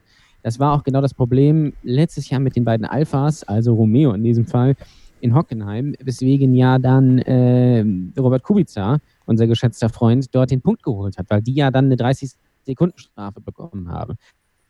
Das war genau der gleiche Fall. Und hier war es halt auch so, dass die Box den Fahrern gesagt hat, kommt mal rein, äh, Reifenwechsel. Und das ist eben verboten im Zuge dieser Regel. Im Rennen ist es dann natürlich erlaubt. Ja, also im Rennen darf die Box sagen, komm bitte in die Box, Reifenwechsel. Es ist bescheuert. Ähm, äh, wäre es so gewesen, dass die Fahrer von sich aus reingekommen wären ähm, und von sich aus gesagt hätten, äh, ich möchte bitte neue Reifen und die Box wäre stumm gewesen, das hätte funktioniert. Ja. Aber andersrum eben nicht. Bei, äh, und da wirst du sicherlich jetzt auch diese Geschichte mit Danny Kiert ansprechen, mhm. da war das nämlich genauso. Mhm. Danny Kiert hat gefunkt, ich möchte bitte neue Reifen und die Box hat dann geschwiegen, eben genau aufgrund dieser Regel offensichtlich und deswegen war A, Danny Kiert nicht in der Box äh, was dann natürlich ein Fehler war irgendwie. Und B, natürlich, denn deswegen gab es halt auch keine Strafe. Es ist, die ja, es ist wieder so eine, eine schöne Regel der Formel 1. Aber die, ja. haben, die haben sich natürlich bereit gemacht bei Toro Rosso für den Fall, dass der reinkommt. Aber sie konnten ihm nicht sagen, komm rein. Aber äh, genau, die haben tatsächlich ja. die Reifen hergerichtet, weil sie dachten, wenn der jetzt einfach reinkommt, dann sind wir vorbereitet. Also es hätte ja. geklappt, aber Kiat war sich natürlich nicht sicher, weil er halt keine Antwort bekommen hat. ich bilde also, mir übrigens ein, ich bilde mir übrigens ein, dass es ein Klopfen gab vom äh, Alpha Tauri Team. Hört euch das nochmal ganz genau an. Es gab dreimal ein Klopfen. Äh, Und ich weiß nicht, also das kann ja nicht Kwiat gewesen sein, der kann ja nicht gegen sein Mikrofon klopfen. Aber, also hört ganz genau, ich, wenn die es nicht abgesprochen haben, dass ein Klopfen nicht dann auch als Reaktion gilt und er hat es einfach nicht kapiert. Also nur Ja. mal so, ne? Also ist natürlich jetzt, ne? Wie, bei, wie Genau, so. wenn man bei Wer wird Millionär betrügen. Ja, genau, wenn man dreimal hustet, wenn es C ist, Ja. genau. Ähm, Nochmal zu Haas, Christian. Ähm, die Leistung dann im Rennen, muss man sagen, gerade von äh, Kevin Magnussen, die war schon richtig gut. Ähm, Romain Grosjean ist eine Zeit lang gut mitgefahren, aber dann ordentlich nach hinten durchgereicht worden. Äh, hatte dann auch diese 10-Sekunden-Strafe bekommen, die dann auch sehr hart war, wie ich finde, aber gut, ist halt diese Regel äh, geschenkt. Kevin Magnussen konnte das dann in die Punkte retten, hat einen Punkt gesammelt, ist ja Zehnter geworden am Ende, wurde von Carlos Sainz quasi noch überholt. Ist dann auch so ein bisschen die Gemengelage, wie es dann ist. Kevin Magnussen sollte und darf dieses Cockpit sicherlich behalten. Romain Grosjean dürfte es dann abgeben. Aber generell könnte man nochmal darüber sprechen bei Haas. Und das war auch eine Frage, die äh, Kevin Krumbiegel bei uns in der Starting Grid F1 Fans Facebook-Gruppe äh, gestellt hat. Wie denn ähm, die Situation bei Haas überhaupt aussieht. Er spekuliert, dass Haas, sobald es möglich ist, entweder auf einen anderen Motor umsteigen wird oder die Formel 1 verlassen wird. Zitat, wäre es dann für Haas möglich, einfach zu Mercedes, Honda oder Renault zu wechseln? Haben die bisherigen Kundenteams da ein Mitspracherecht? Müsste man sich da auf starke Preisunterschiede einstellen? Ja, und gibt es überhaupt eine ähm, Vertragslaufzeit? Ich meine, es ist ja nichts wirklich öffentlich in der Formel 1, aber könnte man seitens Haas nicht überlegen, äh, wir suchen uns einen neuen Motorenlieferanten, dann den Fahrer Perez, der Geld mit reinbringt, der dann auch bei Dallara vielleicht dafür sorgen kann, dass manche Chassiteile und vor allem die Bremsen äh, hochpreisiger eingekauft werden und dann vielleicht auch da die Entwicklung des Autos vorantreiben. Wir haben da ja privat auch schon drüber geschrieben. Ähm, ja, wie, wie sieht das denn aus generell in der Formel 1? Wie schätzt du das gerade für das Team Haas ein, die ja dann doch in einer Situation sind, die ja, sagen wir mal gelinde gesagt, spannend ist, weil durch äh, die Regeländerungen ja auch ein Commitment für die Formel 1 gewünscht ist. Also könnte man natürlich theoretisch den Motorenhersteller wechseln. Praktisch glaube ich, dass das, also es würde mich sehr überraschen. Ausschließen soll man in der Formel 1 grundsätzlich nie was. Aber es würde mich extrem überraschen, weil ja das ganze Modell des Teams Haas darauf aufgebaut ist, ein Partnerteam von Ferrari zu sein. Mit, die nehmen ja nicht nur den Motor, die nehmen ja die komplette Heckpartie und eigentlich alles, was erlaubt ist, entweder von Ferrari oder von Dallara. Beides in Italien. Ähm, also von, von Dallara äh, nehmen sie die, es gibt ja die sogenannten Listed Parts, die musst du ja selbst bauen. Äh, die sind ja auch gerade wegen dieser Racing Point Geschichte ähm, relevant in der Formel 1 und Listed Part heißt, oder nicht selbst bauen, aber du musst äh, ne, das Recht sozusagen auf, der, auf das Copyright haben und du darfst es nicht mit einem anderen Team teilen. Das heißt Listed Part. Du kannst es natürlich schon bei Dallara bauen lassen, extern, aber Dallara darf das nicht das gleiche Teil dann auch für zum Beispiel Racing Point oder so liefern, weil es ist eben eine Haas-IP, Intellectual Property. Ähm, so, das ist die Ausgangsposition. Und deswegen glaube ich nicht, dass das Haas jetzt da plötzlich mit Honda oder Mercedes-Motoren auftaucht. Halte ich für eher unwahrscheinlich, aber man soll in der Formel 1 niemals nie sagen, weil gerade durch diese Geschichte, ähm, das hat ja Mattia Binotto am Wochenende auch mehr oder weniger zugegeben, dass Ferrari beim Motor sehr stark abrüsten musste als Folge der technischen Richtlinien, die da veröffentlicht wurden in der Vergangenheit.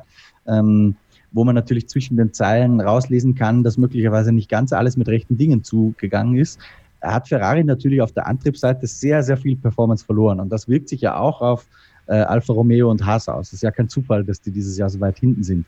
Wenn man jetzt rausrechnet, diese Sekunde, die Ferrari dadurch verloren hat, oder Mattia Binotto sagt, glaube ich, es sind sieben Zehntel, ähm, dann würden die ja ganz woanders stehen. Da, wo sie die letzten Jahre halt auch waren.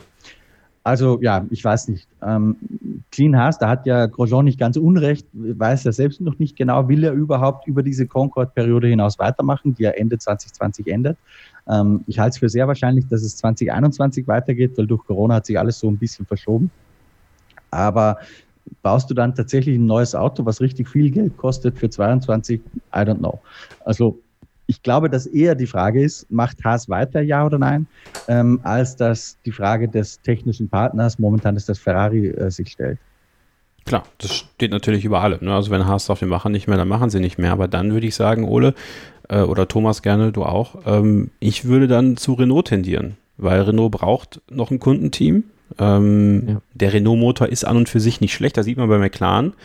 Und vielleicht wenn Renault auch im aerodynamischen Bereich äh, Schritte nach vorne macht. Und ich finde, ja, sie machen durchaus äh, Schritte nach vorne, ähm, was zumindest das Konzept, das generelle Konzept gerade in der Frontpartie angeht. Ich finde, also dieses aggressivere Nasenkonzept äh, durchaus interessant. Ähm, es fruchtet halt noch nicht, was aber, ja, aus mehreren Gründen, glaube ich, noch nicht so richtig funktioniert. Einer heißt tatsächlich, finde ich aktuell Esteban Ocon, aber das können wir dann an anderer Stelle noch ein bisschen diskutieren.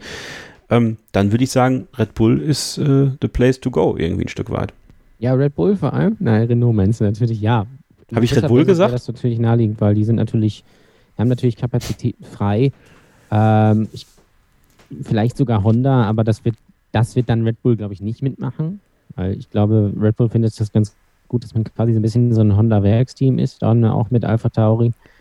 Ähm, aber ich glaube, das ist deren geringste Sorge. Erstmal müssen sie nächstes Jahr einen guten zweiten Fahrer finden, weil Romain Grosjean in allen Ehren, aber A, hat er keinen Bock mehr äh, und B, fährt er halt auch dementsprechend. Weil, weil interessant ist dann, das hat ähm, Günther Steiner dann im Interview beziehungsweise in der Übertragung von Sky UK gesagt, er wurde nämlich darauf angesprochen, auf diese Geschichte mit Romain Grosjean, weil Romain Grosjean hat ja gesagt, von, äh, von wegen, ja, wie du es gerade gesagt hast, Gene Haas muss sich erstmal entscheiden und hier und da und ja, ist eigentlich alles nicht mehr so dufte hier und da. Und Günther Steiner hat gesagt, dass, also der soll sich mal lieber hinlegen, äh, übersetzt quasi. Und er hat dann gesagt, wir wissen, was wir machen.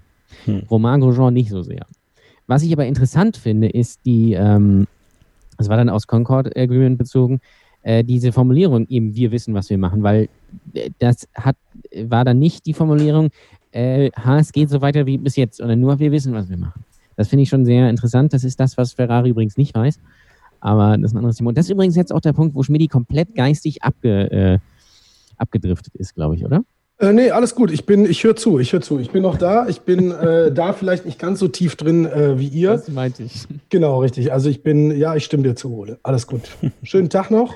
Kommen Sie gut nach Hause. Dankeschön, das war's. Nee, nee alles gut. Ich finde es ja spannend zuzuhören. Wie gesagt, ich bin da, ähm, ich bin da nicht so, alles was Haas irgendwie angeht, habe ich aus ähm, Drive to Survive irgendwie und ich glaube auch, dass zumindest Grosjean äh, raus ist. Aber ähm, aber mehr weiß ich ehrlich gesagt nicht. Also ich bin bei Haas, ich weiß, ich, ich weiß nicht. Also einfach als Zuschauer, der so auf sich wirken lässt, frage ich mich manchmal, also die haben ja wirklich manchmal Peaks nach oben und dann ist doch alles wieder wie immer und irgendwie so, ich weiß, ich bin mir nicht ganz sicher, ob die so wissen, was die da machen, so wirklich. Also weiß ich nicht, irgendwie, oder? Ja. Mhm. Ist tatsächlich ja. so. Und ich finde mittlerweile, dass Drive to Survive für Haas ein Riesenfehler war. Also. Das kann sogar sein. Äh, wie heißt der? Günther Steiner? Ja. Mhm. Finde ich zum Beispiel, das ist der, der witzigerweise am besten wegkommt. Also ich hab, fand ihn danach am sympathischsten irgendwie. Und man merkt da, glaube ich, was da für, für, ähm, ja, für, für Probleme intern sind. Also ich glaube, mhm. äh, Günther Steiner und äh, äh, Grosjean werden, glaube ich, niemals gute Freunde. Und ja, ich glaube, das ähm, das woret. Aber ich weiß nicht, wie es da weitergehen kann. Ich sehe da langfristig vielleicht auch ein Vettel. Nee, Quatsch, das wäre jetzt übertrieben. Aber ja. Ja, wen seht ihr bei Haas? Das ist vielleicht eine Frage, den die richtigen wir... Haas. Tommy Haas, was war der eigentlich? Tommy, Tommy Haas, ja. Der ja. konnte da mal hinkommen. Das ist übrigens ein sehr witziger Tweet von dir. Dieses ja. Jahr noch keine Punkte. Haas. Fand ich ja. super gut. Also at Starting with F1 äh, auf jeden Fall folgen. Ole äh, haut da immer ordentlich einen raus. Ähm, ja, wer geht zu Haas? Hashtag Starting with MSP. Gerne. Sind, äh, sind die Leute denn schon, also sind Magnussen und Grosjean beide noch nicht fix für nächste Saison? Nein. Nein. Es sind generell sehr wenig Cockpits fix im Sinne von äh, bekannt gegeben. Ähm, da ist noch äh, wirklich sehr viel offen. Ja, ja siehst du, ich habe also das meiste irgendwie mitbekommen, aber scheinbar ist Haas bei mir dann wie so, das habe ich dann nicht mitbekommen. Irgendwie, das habe ich ignoriert, ja. Ja, Haas so ein bisschen das äh, Hannover 96 äh, der Formel 1 ist dabei, ja? aber keiner. keiner kriegt FC Köln. Hey, hey, hey, hey, hey, jetzt wird's persönlich, Freunde. Nein. Der SFC Köln ist eigentlich Ferrari. Übergewicht boxen und dann trotzdem absteigen. So, wir machen eine kurze Pause und dann sprechen wir gleich über Williams. Wir haben es ja angekündigt. Äh, Thomas, unser Gast, großer Williams-Fan. Ähm, möchten wir gerne auch noch thematisieren heute, denn äh, auch die haben für Aufsehen gesorgt am Wochenende und sind dann auch ja, wieder da gelandet, wo man sie eigentlich wieder leider erwarten konnte, nämlich ganz hinten. Hört weiter dran. Hier bei Starting Grid, dem Formel 1 Podcast auf meinsportpodcast.de. Ein letztes Mal sind wir zurück hier bei Starting Grid, dem Formel 1 Podcast auf meinsportpodcast.de. Der große Preis von Ungarn in der Analyse. Bevor wir gleich zu Williams kommen, vielleicht noch ein paar Worte zu Alpha Tauri äh, tatsächlich. Ähm, die sind auch ja nicht so wirklich vom Fleck gekommen, würde ich sagen. Ähm, Pierre Gasly noch am ehesten. Daniel Quier tut sich richtig, richtig schwer in dieser Saison, was natürlich seine Aussichten auf die nächste Saison, so sollte denn Sebastian Vettel zu Red Bull gehen, was Alex Albon angeht, der dann zu Alpha Tauri wechseln würde, ähm, ja, ein bisschen, bisschen nach hinten rücken lässt. Trotzdem, Christian, vielleicht eine kurze Sache zu diesem Honda-Motor im Alpha Tauri. Der musste schon gewechselt werden von äh, Pierre Gasly.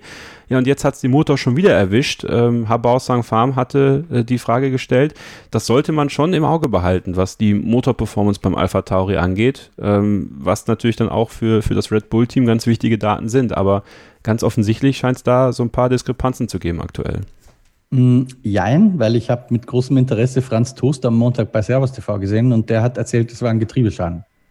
Also nicht der Motor. Na gut, das wäre gut. Am Sonntag. Und äh, für alles andere zu Alpha Tauri fragt bitte Ole und Thomas.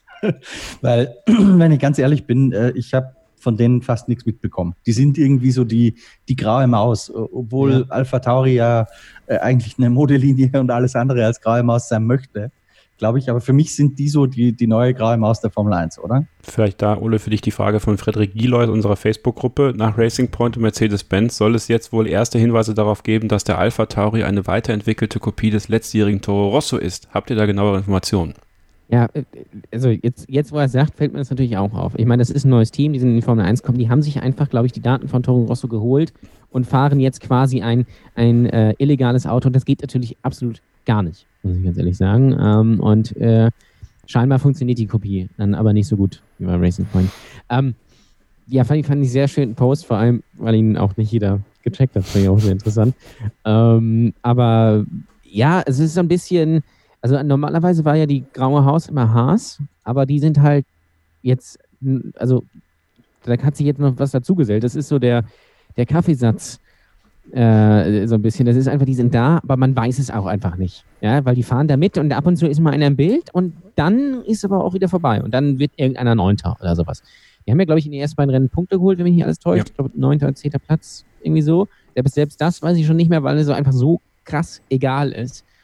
Und das ist eigentlich ein bisschen schade, weil sie in den letzten Jahren dann doch ein bisschen mehr im Fokus standen. Sie waren natürlich jetzt nie so krass da oben, aber letztes Jahr mit den beiden Podien, die bisschen, vielleicht ein bisschen glücklich waren, aber trotzdem, da waren sie im Fokus und die hatten sie immer gute Ergebnisse. Und dieses Jahr ist es so ein bisschen so, ja, wir sind dabei, aber das war es auch schon irgendwie. Und das finde ich eigentlich so ein bisschen, bisschen schade. Und ich finde es ein bisschen schade, dass Danny Kiert sein Aufwärtstrend von letztes Jahr nicht so richtig ja, nutzen konnte und jetzt halt wieder wieder der übliche Danny Kiert ist. Und mal gucken, wann er dann wieder zu äh, dem Red Bull Junior Team in die Formel 1 geholt wird. Aber ich glaube, der kann sich auch schon mal ein paar Nummern aus der WEC holen oder aus der Formel E. Ähm, das ist, glaube ich, dann eher seine Heimat, wenn dann tatsächlich Sebastian Vettel kommt, weil eins ist klar, wenn da einer geht, dann Danny Kiert. Und dann auch, glaube ich, äh, wie der Engländer sagt, for good. Und, aber ein bisschen schade tatsächlich, dass ja. sie so abgefallen sind. Aber vielleicht leiden sie dann auch unter dem, dem Performance nach des Honda-Motors. Ähm, das weiß ich nicht, weil der Einzige, der aus dieser Red Bull-Familie raussticht, ist Max Verstappen. Ja. Wir werden das beobachten. Ähm, tatsächlich Alpha Tauri für mich ein Team, was durchaus noch Interesse äh, versprüht, äh, wo ich auch interessiert dran bin. Ich hoffe, dass. Vielleicht die, wechselt Sebastian Vettel ja auch zu Alpha Tauri. Äh, Brandon Hartley hat ja jetzt keinen Job mehr. Da kann er auch. ähm, like, wenn du ihn noch kennst. Ja, ähm, ja, Kaffeesatz. Damit hast du mir eine wunderbare Überleitung gegeben zu Team Lavazza, äh, wie ich sie ab jetzt nennen werde, nämlich Williams Racing. Äh, warum die nicht Lavazza Williams Racing heißen, ich weiß es nicht. Das hätte man ja, ja wohl hinbekommen können. Selbst nicht. Aber ähm, ja, die beiden haben, äh, die haben nämlich ihre beiden Fahrer für nächstes Jahr bestätigt. Äh, Mr. Latifi und George Russell. Ähm, und Chris. Never change a winning team. So. ja, eben. Äh, aber äh, dieser stetige Aufstieg sozusagen, in Anführungsstrichen, ganz große Anführungsstrichen, ähm, die, den, den Williams gerade so ein bisschen hinlegt, dem ist auch Christopher, äh, auch Christopher ist dieser Aufstieg aufgefallen. Trotzdem äh, fragt er uns was und damit steigen wir in unsere Diskussion zum Thema Williams ein. Ich habe eine Frage, ähm, ja aktuell zu Williams. Ähm, recht positiv in die Saison gestartet, allerdings äh, nur was das Qualifikationstraining angeht. Äh, ganz besonders George Russell sticht da ja heraus, also wirklich überragend. Äh, die Leistung im Qualifikationstraining Platz 12 zuletzt und ich glaube, Im Q3 war es ja wirklich danach Platz 9. Ähm, warum kann der Williams denn, äh, sage ich einfach mal, diese Performance nicht auf die Strecke bringen äh, im Rennen? Ne, Im Rennen ist es ja ganz oft so, dass es wirklich wieder das schlechteste Auto ist und ja, Williams ist das einzige Team mit null Punkten und ja, mich würde mal eure Meinung dazu interessieren. Was eigentlich irre ist, Christian, ne, dass Williams tatsächlich das einzige Team mit null Punkten ist. Wenn man ja wirklich davon ausgehen konnte, nach den Leistungen im Qualifikationstraining, da hätte in den ersten drei Rennen schon auch mal ein Punkt rumspringen oder rausspringen können. Warum kriegt Williams das im Rennen nicht auf die Straße? Ja, weißt du, woran mich Williams erinnert? An, an mich selbst. Weil wenn du die letzten fünf Jahre 25 Kilo zugenommen hast und dann einmal drei Kilo abnimmst, du bist immer noch fett. Das ist so ein bisschen Williams in a nutshell. Und das Haus ist immer noch nicht fertig. Ja, aber, aber fast. Also aber Ja, hart. Also, boah. Aber ist es so? Also, äh, Thomas, großer Williams-Fan äh, der Ja, Vergangenheit. Das, ähm, das hast du ein bisschen ver Also ich bin, äh, eigentlich bin ich äh, im McLaren-Fan eigentlich eher, aber ich gucke immer auf. Williams, weil Williams eben so eine tolle Geschichte hat und so eine große Geschichte.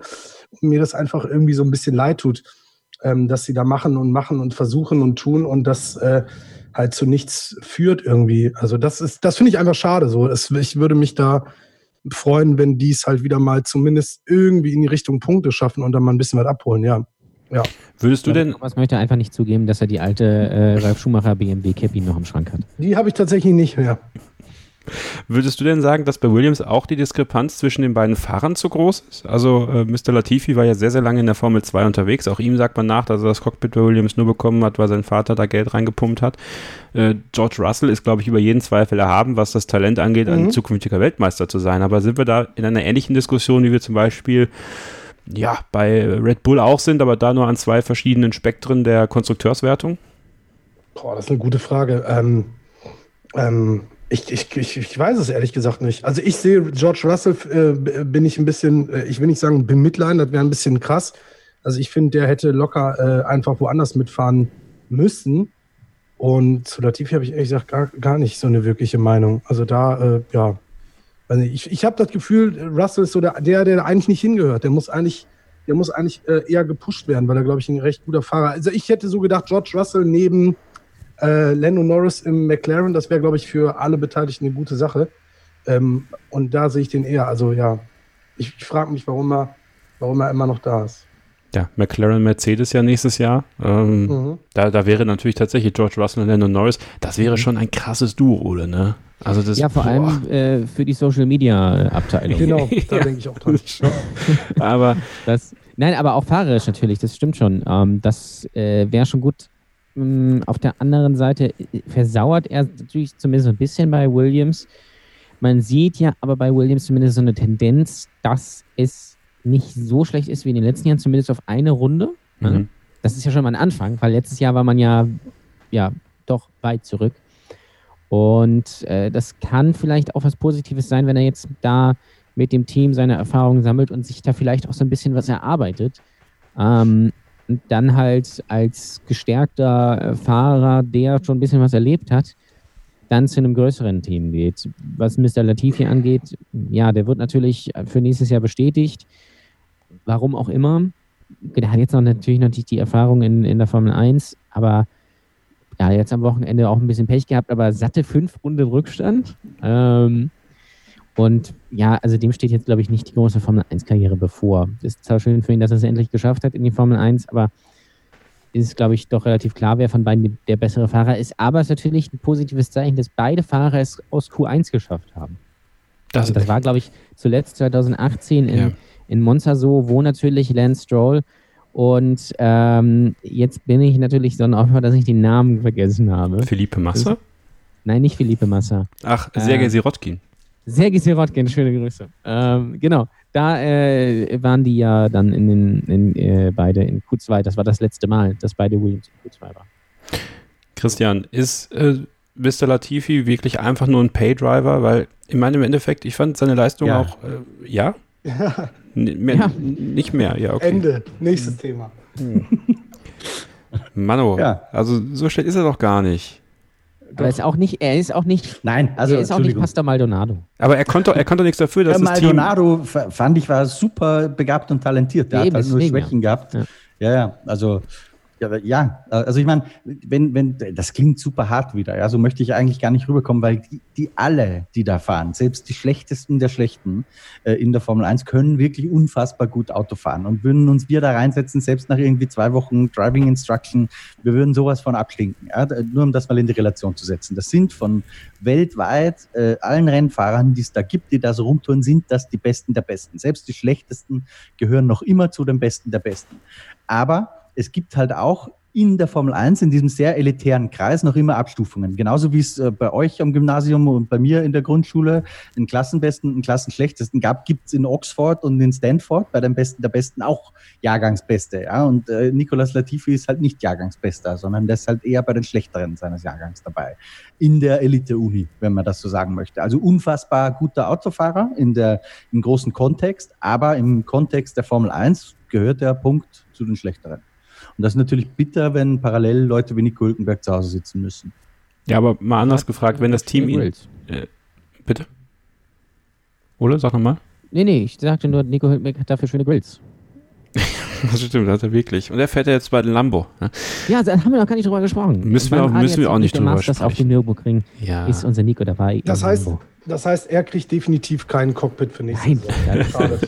Ja, ähm, äh, ganz kurz vielleicht noch eingebracht äh, bei George Russell, weil du eben sagtest, Ole, ich hätte, ja, Angst wäre jetzt ein bisschen übertrieben, ist ja nicht mein Sohn, aber ähm, das Problem bei ihm ist, weil du sagtest, er könnte sich ja da ein bisschen Namen machen und könnte und bla. Das Problem ist, es könnte sein, dass er muss den Absprung irgendwann schaffen, ähm, weil sonst ohne äh, jetzt irgendwie äh, Hülkenberg damit reinzuziehen. Aber am Ende ist das jemand, der dann immer nur auf ein Podium hofft und es vielleicht nie schafft, weil er dann nie den Absprung findet. Weißt du, das ist das, was mir bei George Russell so ein bisschen Sorgen macht, dass er dort ähm, halt nicht rauskommt und irgendwann reicht es dann nicht mehr und dann hat er quasi 130 Rennen, keinen Podiumsplatz, obwohl er eigentlich wie Nico Hülkenberg eigentlich ein mega guter Fahrer ist. So, und das war mein Senf zu George Russell. Besser als Nico Hülkenberg. Ja, meinst du, ich, mir tut mir auch so leid, ich bin da immer sehr emotional. Ich, ich, also, ich, jedes Mal, wenn ich dann sehe, jetzt auch wie, wie Lando Norris da im ersten Rennen aufs Podium gefahren ist, wie alt war er, ist er auch 21 oder 20 sogar. Also ich glaube, jedes Mal, wenn irgendwie ein Rookie kommt und aufs Podium fährt und Nico Hülkenberg das mitkommt, das muss in ihm doch einfach irgendwas töten, einfach. So habe ich. Ja, also ich bin immer sofort bei ihm. Nico, falls du das hörst, ich bin auf deiner Seite, lass uns auf einen Kaffee treffen. Ja, ich weiß nicht. Also, Christian, ich glaube, da muss sich George Russell ja eigentlich keine großen Gedanken machen, dass er einen Absprung nicht finden wird, oder? Ich meine, das li- obliegt ja Naja. nicht ihm, oder doch? Naja, naja, naja. Äh, Jeder glaubt ja, das ist quasi gesetzt, dass der in den Mercedes geht. So, was passiert aber mit dieser Karriere, wenn Mercedes vielleicht kein Werksengagement mehr hat? Ja, McLaren. Ja, Kann das natürlich ist- sein, aber die haben ja. auch mit Lando Norris schon jung und mit Daniel Ricciardo äh, einen Erfahrenen, wo die, glaube ich, jetzt nicht akut den Wunsch haben, die auszutauschen. Also ja, ich würde mir auch keine Sorgen machen um George Russell, weil ich glaube, dafür ist er zu gut.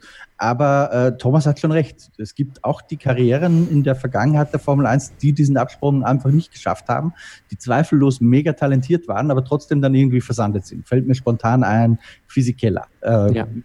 Grandioses Talent, ja, hat es irgendwie dann nie auf die Kette gebracht, Trulli. langfristig.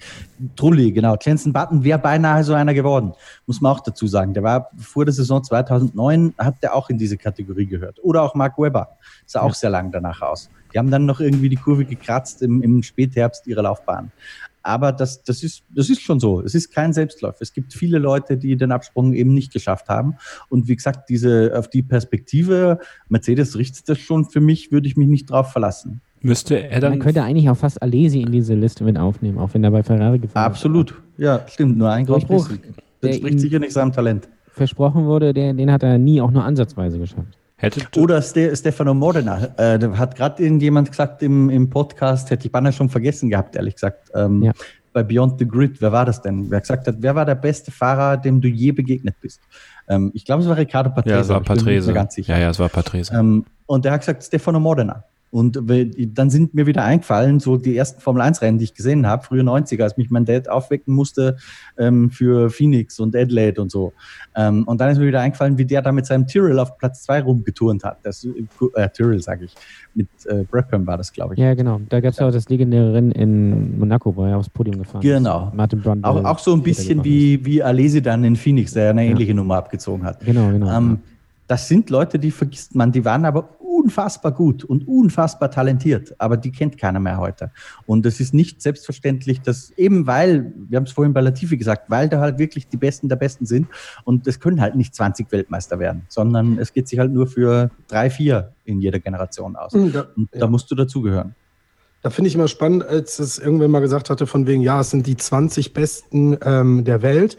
Und da muss man ja überlegen, aber von den 20 Besten äh, sind 10, die teamintern besseren. Das heißt, im Endeffekt äh, gibt es ja immer noch einen Nummer 1-Fahrer. Also gibt es, ja, also wisst ihr, was ich meine? Ja, es gibt eigentlich nur zehn wirklich beste. Genau. Ich, ich würde auch, würd auch nicht sagen, dass es die 20 Besten der Welt sind. Ich würde sagen, es sind mit Sicherheit zehn Besten der Welt ähm, und die anderen zehn gehören zu den nächsten 30 Besten oder so.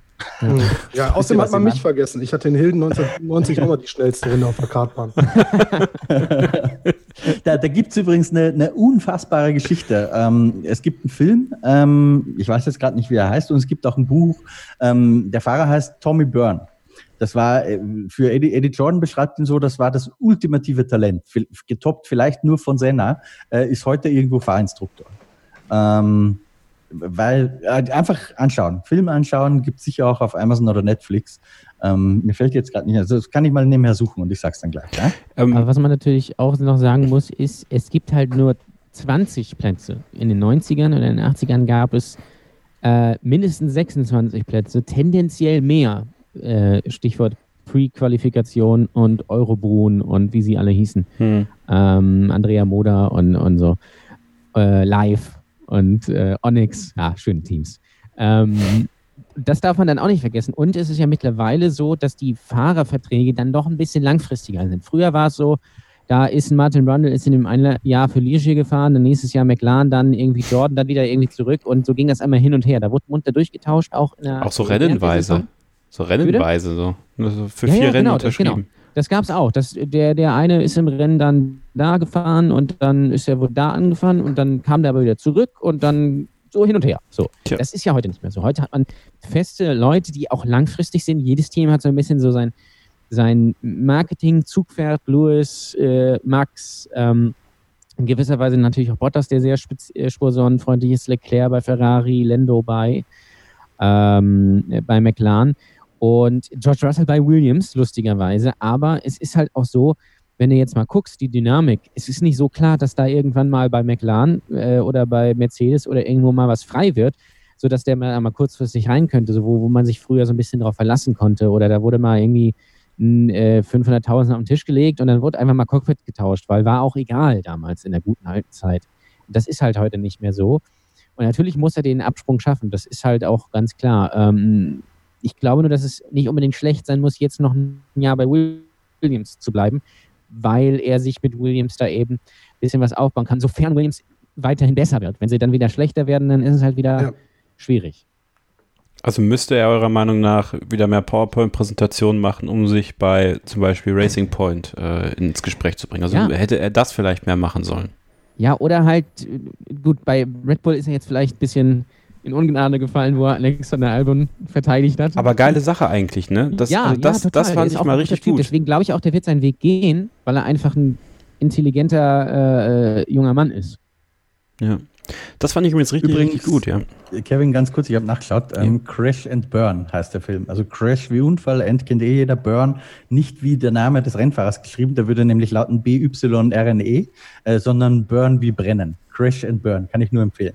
Ich habe gerade schon Amazon-Link rausgesucht, den können wir dann irgendwo dazu posten. Ja. Das, ist, das ist wirklich der, ich habe sie alle gesehen, aber das ist der beste Motorsportfilm, den es gibt. Ich habe das am Anfang, als ich es gesehen habe, auf eine Empfehlung von meinem Kollegen Dieter Renken hin, äh, irgendwie für so eine Fake-Geschichte gehalten, aber das ist wirklich wahr. Und das ist eine ganz, eine absolut unglaubliche Geschichte. Unbedingt schauen. Driven. ja, gut, das ist das Schlechteste, aber das ist das andere Ende des Spektrums. Crash and Burn, fantastisch, wirklich. So, zum Abschluss müssen wir natürlich noch über das also das wirkliche Highlight des großen Preises von Ungarn sprechen. Und das äh, hat Benjamin, finde ich, wunderbar zusammengefasst. Benjamin. Nicht schon wieder Ole. Doch, ich, ich werde getriggert, wenn ich den Namen Benjamin höre. Das tut mir wahnsinnig leid. Dann äh, hören wir zumindest mal rein, was er gesagt hat. Ich glaube, es gibt eigentlich bloß ein Highlight von dem Rennen, äh, abgesehen von Louis äh, unnachahmlicher Performance. Und das war einfach der Moment, als auf dieser Fan-Cam-Wall ähm, Nico Rosberg erscheint, wie er Lewis Hamilton anfeuert. das Ach, war das ja. Beste, was ich jemals Ja. gesehen habe, glaube ich. Da hat die Regie wirklich eine geile Leistung Ja, gezeigt. aber ich glaube, es war Valtteri Bottas, aber es ist trotzdem. Ähm, also da habe ich auch gedacht, also ich habe, ich war schon ein bisschen cringy unterwegs, als Roberto Carlos da die Daumen gemacht hat. Das war schon unangenehm. Aber als dann Nico da aus seinem Wohnzimmer kam äh, und angefeuert hat, also das war, also ich, oh, Alter, Nico, äh, Nico Rosberg ist nicht nur aufgrund meiner Historie mit ihm, aber das ist einfach, ich weiß nicht, was, was da vor sich geht. Ob der das, jetzt macht er ja auch irgendwie Let's Plays und so, also komm, nee. Man sieht aus wie Robert Geis. Es ist furchtbar einfach. Und dieses, das, aber da, Schöne ist, es ist ja auf die Meme-Community der Formel 1 Verlass. Und äh, die haben daraus äh, wirklich gutes Entertainment gemacht auf Twitter. Danke dafür, Nico, wenn das deine Intention war. Und Heineken, super Sache. Ansonsten nicht so gut. Und Mercedes hat ja sogar was dazu gemacht. Ah, Eieiei. Wobei mein Highlight war eigentlich dann danach bei der äh, äh, Post-Race-Show mit äh, unserem Stoffelchen als Experten. Das, das fand ich auch sehr schön, muss ich sagen. Stoffel war Experte? Ja, Stoffel F- war da F1 und. Lance Stroll war auch noch als Gast da. Wow. Also die beiden Legenden mit Will Bucks sondern mit, im Bild.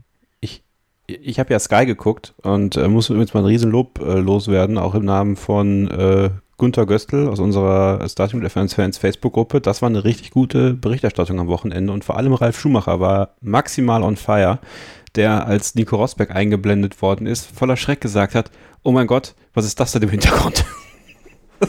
so gut. Ja.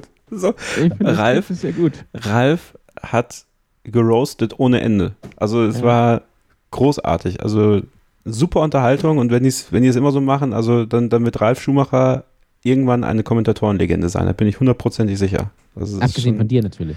Abgesehen von mir. nicht nur die Komment äh, Kommentatorenlegende, du bist jetzt auch die Kartlegende. Ja, ich war noch Äh, Kartfahren. Und du bist ja. auch der Regen, der angekündigt wurde in Budapest. Ja, ich bin, ich bin der Regen, der nie kommt. Ja, Ich bin wie, genau. ich bin so wie so, das war so ein bisschen wie so ein Song von echt oder sowas. Viel erzählt, aber nichts passierte. So. Also es war. Spidi, du bist doch auch großer Nico Rosberg-Fan, oder? Ähm, ich muss ganz ehrlich sagen, ich habe da, ähm, also bei mir ist immer, wenn ich jemanden sehr mag, ähm, das gibt's. Ich, es gibt Leute, die mag ich nicht wirklich. Aber ich habe immer, bei mir ist immer so äh, Alarmsignal, wenn, wenn ich weder jemanden mag noch nicht mag. Weißt du, wisst ihr, was ich meine? Also, Mhm. ich habe mich irgendwie gefreut, als er Weltmeister wurde, irgendwie so auch irgendwie Mercedes und so und Schumi damals dann mit ihm zusammen. Aber irgendwie, irgendwie hat es mir nicht so viel gegeben. Also ich finde ihn irgendwie nett und irgendwie ist das alles cool und so, aber ich bin jetzt auch nicht wirklich Fan, muss ich ganz ehrlich sagen. Kann ich verstehen. Ist mir alles ein bisschen zu, weiß ich nicht, keine Ahnung. Ja, Ja. es, ist, es hat so einen leichten, fakigen Touch irgendwie. Ja, komisch Ähm. eigentlich, weil ich meine, er, er, macht, er, er sieht gut aus, er ist dieser sportliche Typ, der irgendwie Instagram nutzt, so, aber es ist genau das, was Hamilton macht und trotzdem ist Hamilton irgendwie ähm, spannender als Mhm. Mensch irgendwie und ja, weiß ich nicht, irgendwie so ist das halt manchmal. Manchmal Ja, Hamilton man, hat, glaube ich, mehr Ecken und Kanten einfach. ja, genau, es ist Ja. irgendwie, ge- ja, vielleicht hat man manchmal das Gefühl, dass, dass Nico dann so ähm, versucht, nicht anzuecken und nirgendwo anzuecken und das dann manchmal eher dazu führt, dass es dann, dass er dann, ja, nicht uninteressant, aber das so, ja, ist mir alles ein bisschen zu glatt. Ich bin eh ein Typ, ich, ich mag es, wenn die, weißt du, ich meine, die fahren teilweise mit 350 Sachen da um die Kurven und, und betteln sich und dann am Ende heißt es, ja, ich war nicht so schnell. Haut euch doch mal aufs Maul. Sag sag doch mal, wenn nicht einer rauskickt, wie, wie Vettel da, Weber oder jetzt Leclerc, Vettel, steigt aus, klärt das wie beim Eishockey, fünf Minuten ohne Helme und dann gib ihm und dann der Gewinner kriegt noch einen Punkt oder so. Dafür wäre ich. Also ich finde es manchmal alles ein bisschen zu geleckt. Weißt, wisst ihr, was ich meine? Jetzt Ja, ja. Ja, ja, ich habe gerade eine Chantre getrunken. Nein, Quatsch, hab ich nicht. Das ist doch ein perfekter Schlusspunkt für heute, für diese Ausgabe. Ja? Und äh, möchte an dieser Stelle noch eine Gratulation ausrichten an QB Er hat 102 Punkte bei unserem Tippspiel erreicht in Ungarn und ist damit der Tagessieger unseres Tippspiels gewesen. Das Tippspiel präsentiert vom motorsporttickets.com. Nochmal der Hinweis, dass aktuell ein paar Plätze frei sind. Ich habe ein paar Karteileichen rausgeschmissen. Also wenn ihr euch anmelden wollt und noch die Chance haben wollt auf dann wohl eher noch den äh, großen Gewinn, nämlich 2000 Euro, ein 2000 Euro Gutschein für Rennserien eurer Wahl, die auf motorsporttickets.com äh, verkauft werden, dann äh, meldet euch an, macht mit. Nach dem großen Preis von Monza machen wir den ersten Cut und dann gibt es den 1000 Euro Gutschein für äh, denjenigen, der gerade dann auf Platz 1 steht. Also äh, Starting Grid MSR, sucht danach bei Kicktip oder kicktip.de slash Starting Grid MSR, der Link aber auch in den Show Notes. Dort könnt ihr jetzt aktuell dazukommen. Ein paar Plätze sind wieder frei. Nächste Woche dann die Vorschau auf den großen Preis von Großbritannien, äh, den ersten von. Äh, wir können nein, nein, nein, nein, nein. Es ist der große, äh, der große Preis von Großbritannien. Danach ist der große Preis zum 17 70 Ja, aber erstmal ist er- 1. ja. Also ist die Formulierung falsch gewesen. Und So oder so ist es der große Preis von Lewis Hamilton. so, So, da werden wir dann nächste Woche drüber sprechen. Dann werden wir ähm, auch nochmal über die, ähm, ja, die Problematik von Lewis Hamilton als, ähm, als Protestler, als Protestführer äh, eingehen müssen, weil es da jetzt auch ein bisschen innerhalb des Fahrerlagers ein bisschen Streit gab. Wir werden nächste Woche auch eingehender über Ferrari sprechen, wo sich einiges getan hat. Ähm, wir wollten das aber jetzt hinten anstellen. Äh, über Ferrari ist auch manchmal einfach nicht so viel zu sagen, aber nächste Woche dann umso mehr, wenn wir dann auch ein bisschen über die Führungsstrategie sprechen, wie das Ganze da vonstatten geht und was da jetzt alles neu dazugekommen ist. Und wir blicken natürlich voraus auf den ersten äh, Renneinsatz in Silverstone. Können wir uns dann darauf Das einigen, ist, Ole? das ist richtig. okay, Auf gut den großen Preis von Großbritannien. auf den großen Preis von Großbritannien. Ähm, an diesem äh, Mittwoch verabschieden wir uns jetzt und zwar äh, in ein Wochenende ohne Formel 1. Aber ich denke, ihr werdet die Zeit trotzdem gut rumbekommen. Könnt ihr ein bisschen im Archiv rumstöbern. Haben ja einige Sendungen gemacht, auch in der Corona-Zeit, auch mit den Hört doch mal die RTL. Folge mit Nico Hülkenberg. Genau, da, da, das sind, das ist ein Klassiker. Ja, das ist ein Klassiker. Das war ein richtig aufgewecktes Interview. Ähm, Thomas, vielen Dank, dass du mit dabei warst heute. Hat mir sehr Ja, viel vielen Spaß Dank, gemacht. dass ich dabei sein durfte. Es Ja. war mir eine große Freude. Komm gerne mal wieder. Ich glaube, wir können von deiner ähm, Draufsicht ganz gut profitieren auch. Ne? Also Ja, sehr gerne. Ich repräsentiere vielleicht äh, eher den Zuschauer. Aber ja, Mhm. klar, auf jeden Fall, ich bin dabei. Darf ich die letzten Worte haben? die hat wie immer Ole Waschkau. Ach, schade. Aber erst- sag ich jetzt. Aber du darfst doch da sagen, wo man, wo man dich hören Ja, kann. das wo wollte ich nämlich sagen, genau. Ach so, so, so weit wollte ich gar nicht gehen. Ja, ich, ähm, ja klar, ähm, ähm, ja, Comedy Gold, unser Podcast, da geht es äh, fast ausschließlich nicht um Formel 1. Wenn es um Formel 1 geht, bin ich der Einzige, der dort Ich spricht. glaube, Spitzi ist jetzt auch nicht so ein Formel-1-Typ. Nee, Thomas Spitzer hat äh, mit Formel 1 wirklich gar nichts am Hut. Aber ähm, ja, manche Leute äh, mögen das. Äh, ich bin aktuell na- natürlich als Comedian durch Corona äh, nicht auf Tour oder sehr, sehr wenig unterwegs. Deswegen äh, twitche ich ganz viel. Unter anderem auch Formel 1 220. Ich stelle mir da gerade ein Lenkradsystem zusammen etc., dass ich halt wirklich schön in der Bude fahren kann. Da, wer Lust hat, gerne vorbeikommen. Äh, Schmeido heißt das Ganze. E S-C-H-M-E-I-D-O auf Twitch. Äh, genau, wer da Bock hat, äh, gerne vorbeikommen. Und ähm, ja, wie gesagt, vielen lieben Dank. Es war mir eine große Freude. Und ähm, ja, Multi 21 sage ich da nur, ne? Vielen Dank auch an Christian Immervoll. Gerne, wie immer. At mst-christian N, wenn ihr ihm bei Twitter folgen wollt. At Ole Waschkau. At Und, Kevin. und, und, stopp, stopp, viel wichtiger. Ja. Äh, Formel 1 Insight mit Christian Nimmervoll auf Facebook. Jetzt So. neu. Ja, bitte. Rentennetzwerk Facebook. Ja, für die Rentner hab, haben wir halt auch ein Angebot. Ja. Noch nicht bei TikTok, Christian, schade. Nein, das ist echt und auch nicht Snapchat und was gibt's da alles? Der Snapchat ist durch. Auch nicht wer kennt wen, auch nicht Knuddels, das ist alles vorbei. Oh, du bist doch wieder bei, bei, bei SchülerVZ oder so angemeldet, Ole, ne? Du bist doch Ja, noch ich bin da. bei meinem VZ noch, da könnt ihr mir sehr gerne folgen, könnt ihr, können wir eine Runde gruscheln oder so, gar kein Geht nicht Ding. mehr. Das ist vorbei, die Zeiten. Äh, man kann sich bei MeinVZ, ich habe auch noch einen Account, man kann sich nicht mehr einloggen. Also das Ding wurde ja Was? verkauft und ist runtergefahren. Ja, ja. Ich habe vor drei, vor drei Wochen oder vor, vor ein paar Wochen habe ich dazu ein Video gemacht, da war ich noch drin. Echt jetzt? Ja, ja, mein Da muss ich- da muss ich SchülerVZ, SchülerVZ nicht, StudiVZ auch nicht, aber mein VZ gibt es noch. Ah, okay, weil ich bin auch Ja, bei ja. MeinVZ. Da muss ich gleich mal gucken, wen ich da noch welche Gruschel. Rede mich gerne mal. Ja, werde ich natürlich machen, selbstverständlich. Bitte eine Gruppe aufmachen. Äh, irgendwie. Ja, das wäre eigentlich geil. Christian Formel 1 Immervoll, Gruppe, Geheime Gruppe bei mein VZ. Christian Immervoll ist der beste Formel 1-Experte. Ja, so. Ja. Stimmt. So. So, das letzte Wort hat Ole Waschkau. Ciao. Ja, ich hoffe, es hat euch gefallen. Wir haben jetzt, glaube ich, alles, was es zu besprechen gab, besprochen. Also es war nicht viel, aber wir haben wie immer viel draus gemacht. Und ja, folgt uns überall. Ihr kennt das ja gerne, auch iTunes-Bewertungen hinterlassen, auch immer sehr, sehr, sehr gerne genommen. Ansonsten äh, sehr gerne auf Twitter folgen. Ähm, ihr habt es übrigens super gemacht. Äh, ich gucke jetzt, das habe ich, äh, ich habe am Wochenende reingeguckt, da waren wir knapp davor und ich äh, muss hier gerade live reingucken. Da ist es. Der Porsche Supercup, da, habt, da, da müssen wir noch ein bisschen dran arbeiten. Also wir sind mittlerweile von 4100 irgendwie auf 4700. Ihr müsst mit dem Porsche Supercup folgen äh, auf Twitter, sodass ihr auf die 5000 kommt. Das ist so das Mindeste. Ansonsten uns gerne folgen, Starting with F1 oder allen anderen und in unsere Facebook-Gruppe und ihr kennt das Spiel ja alles. Und nächste Woche geht es dann mit der Vorschau auf den großen Preis von Großbritannien, den Lewis Hamilton gewinnen wird. Hier weiter und bis dahin gilt natürlich wie immer nur eins: Keep Racing.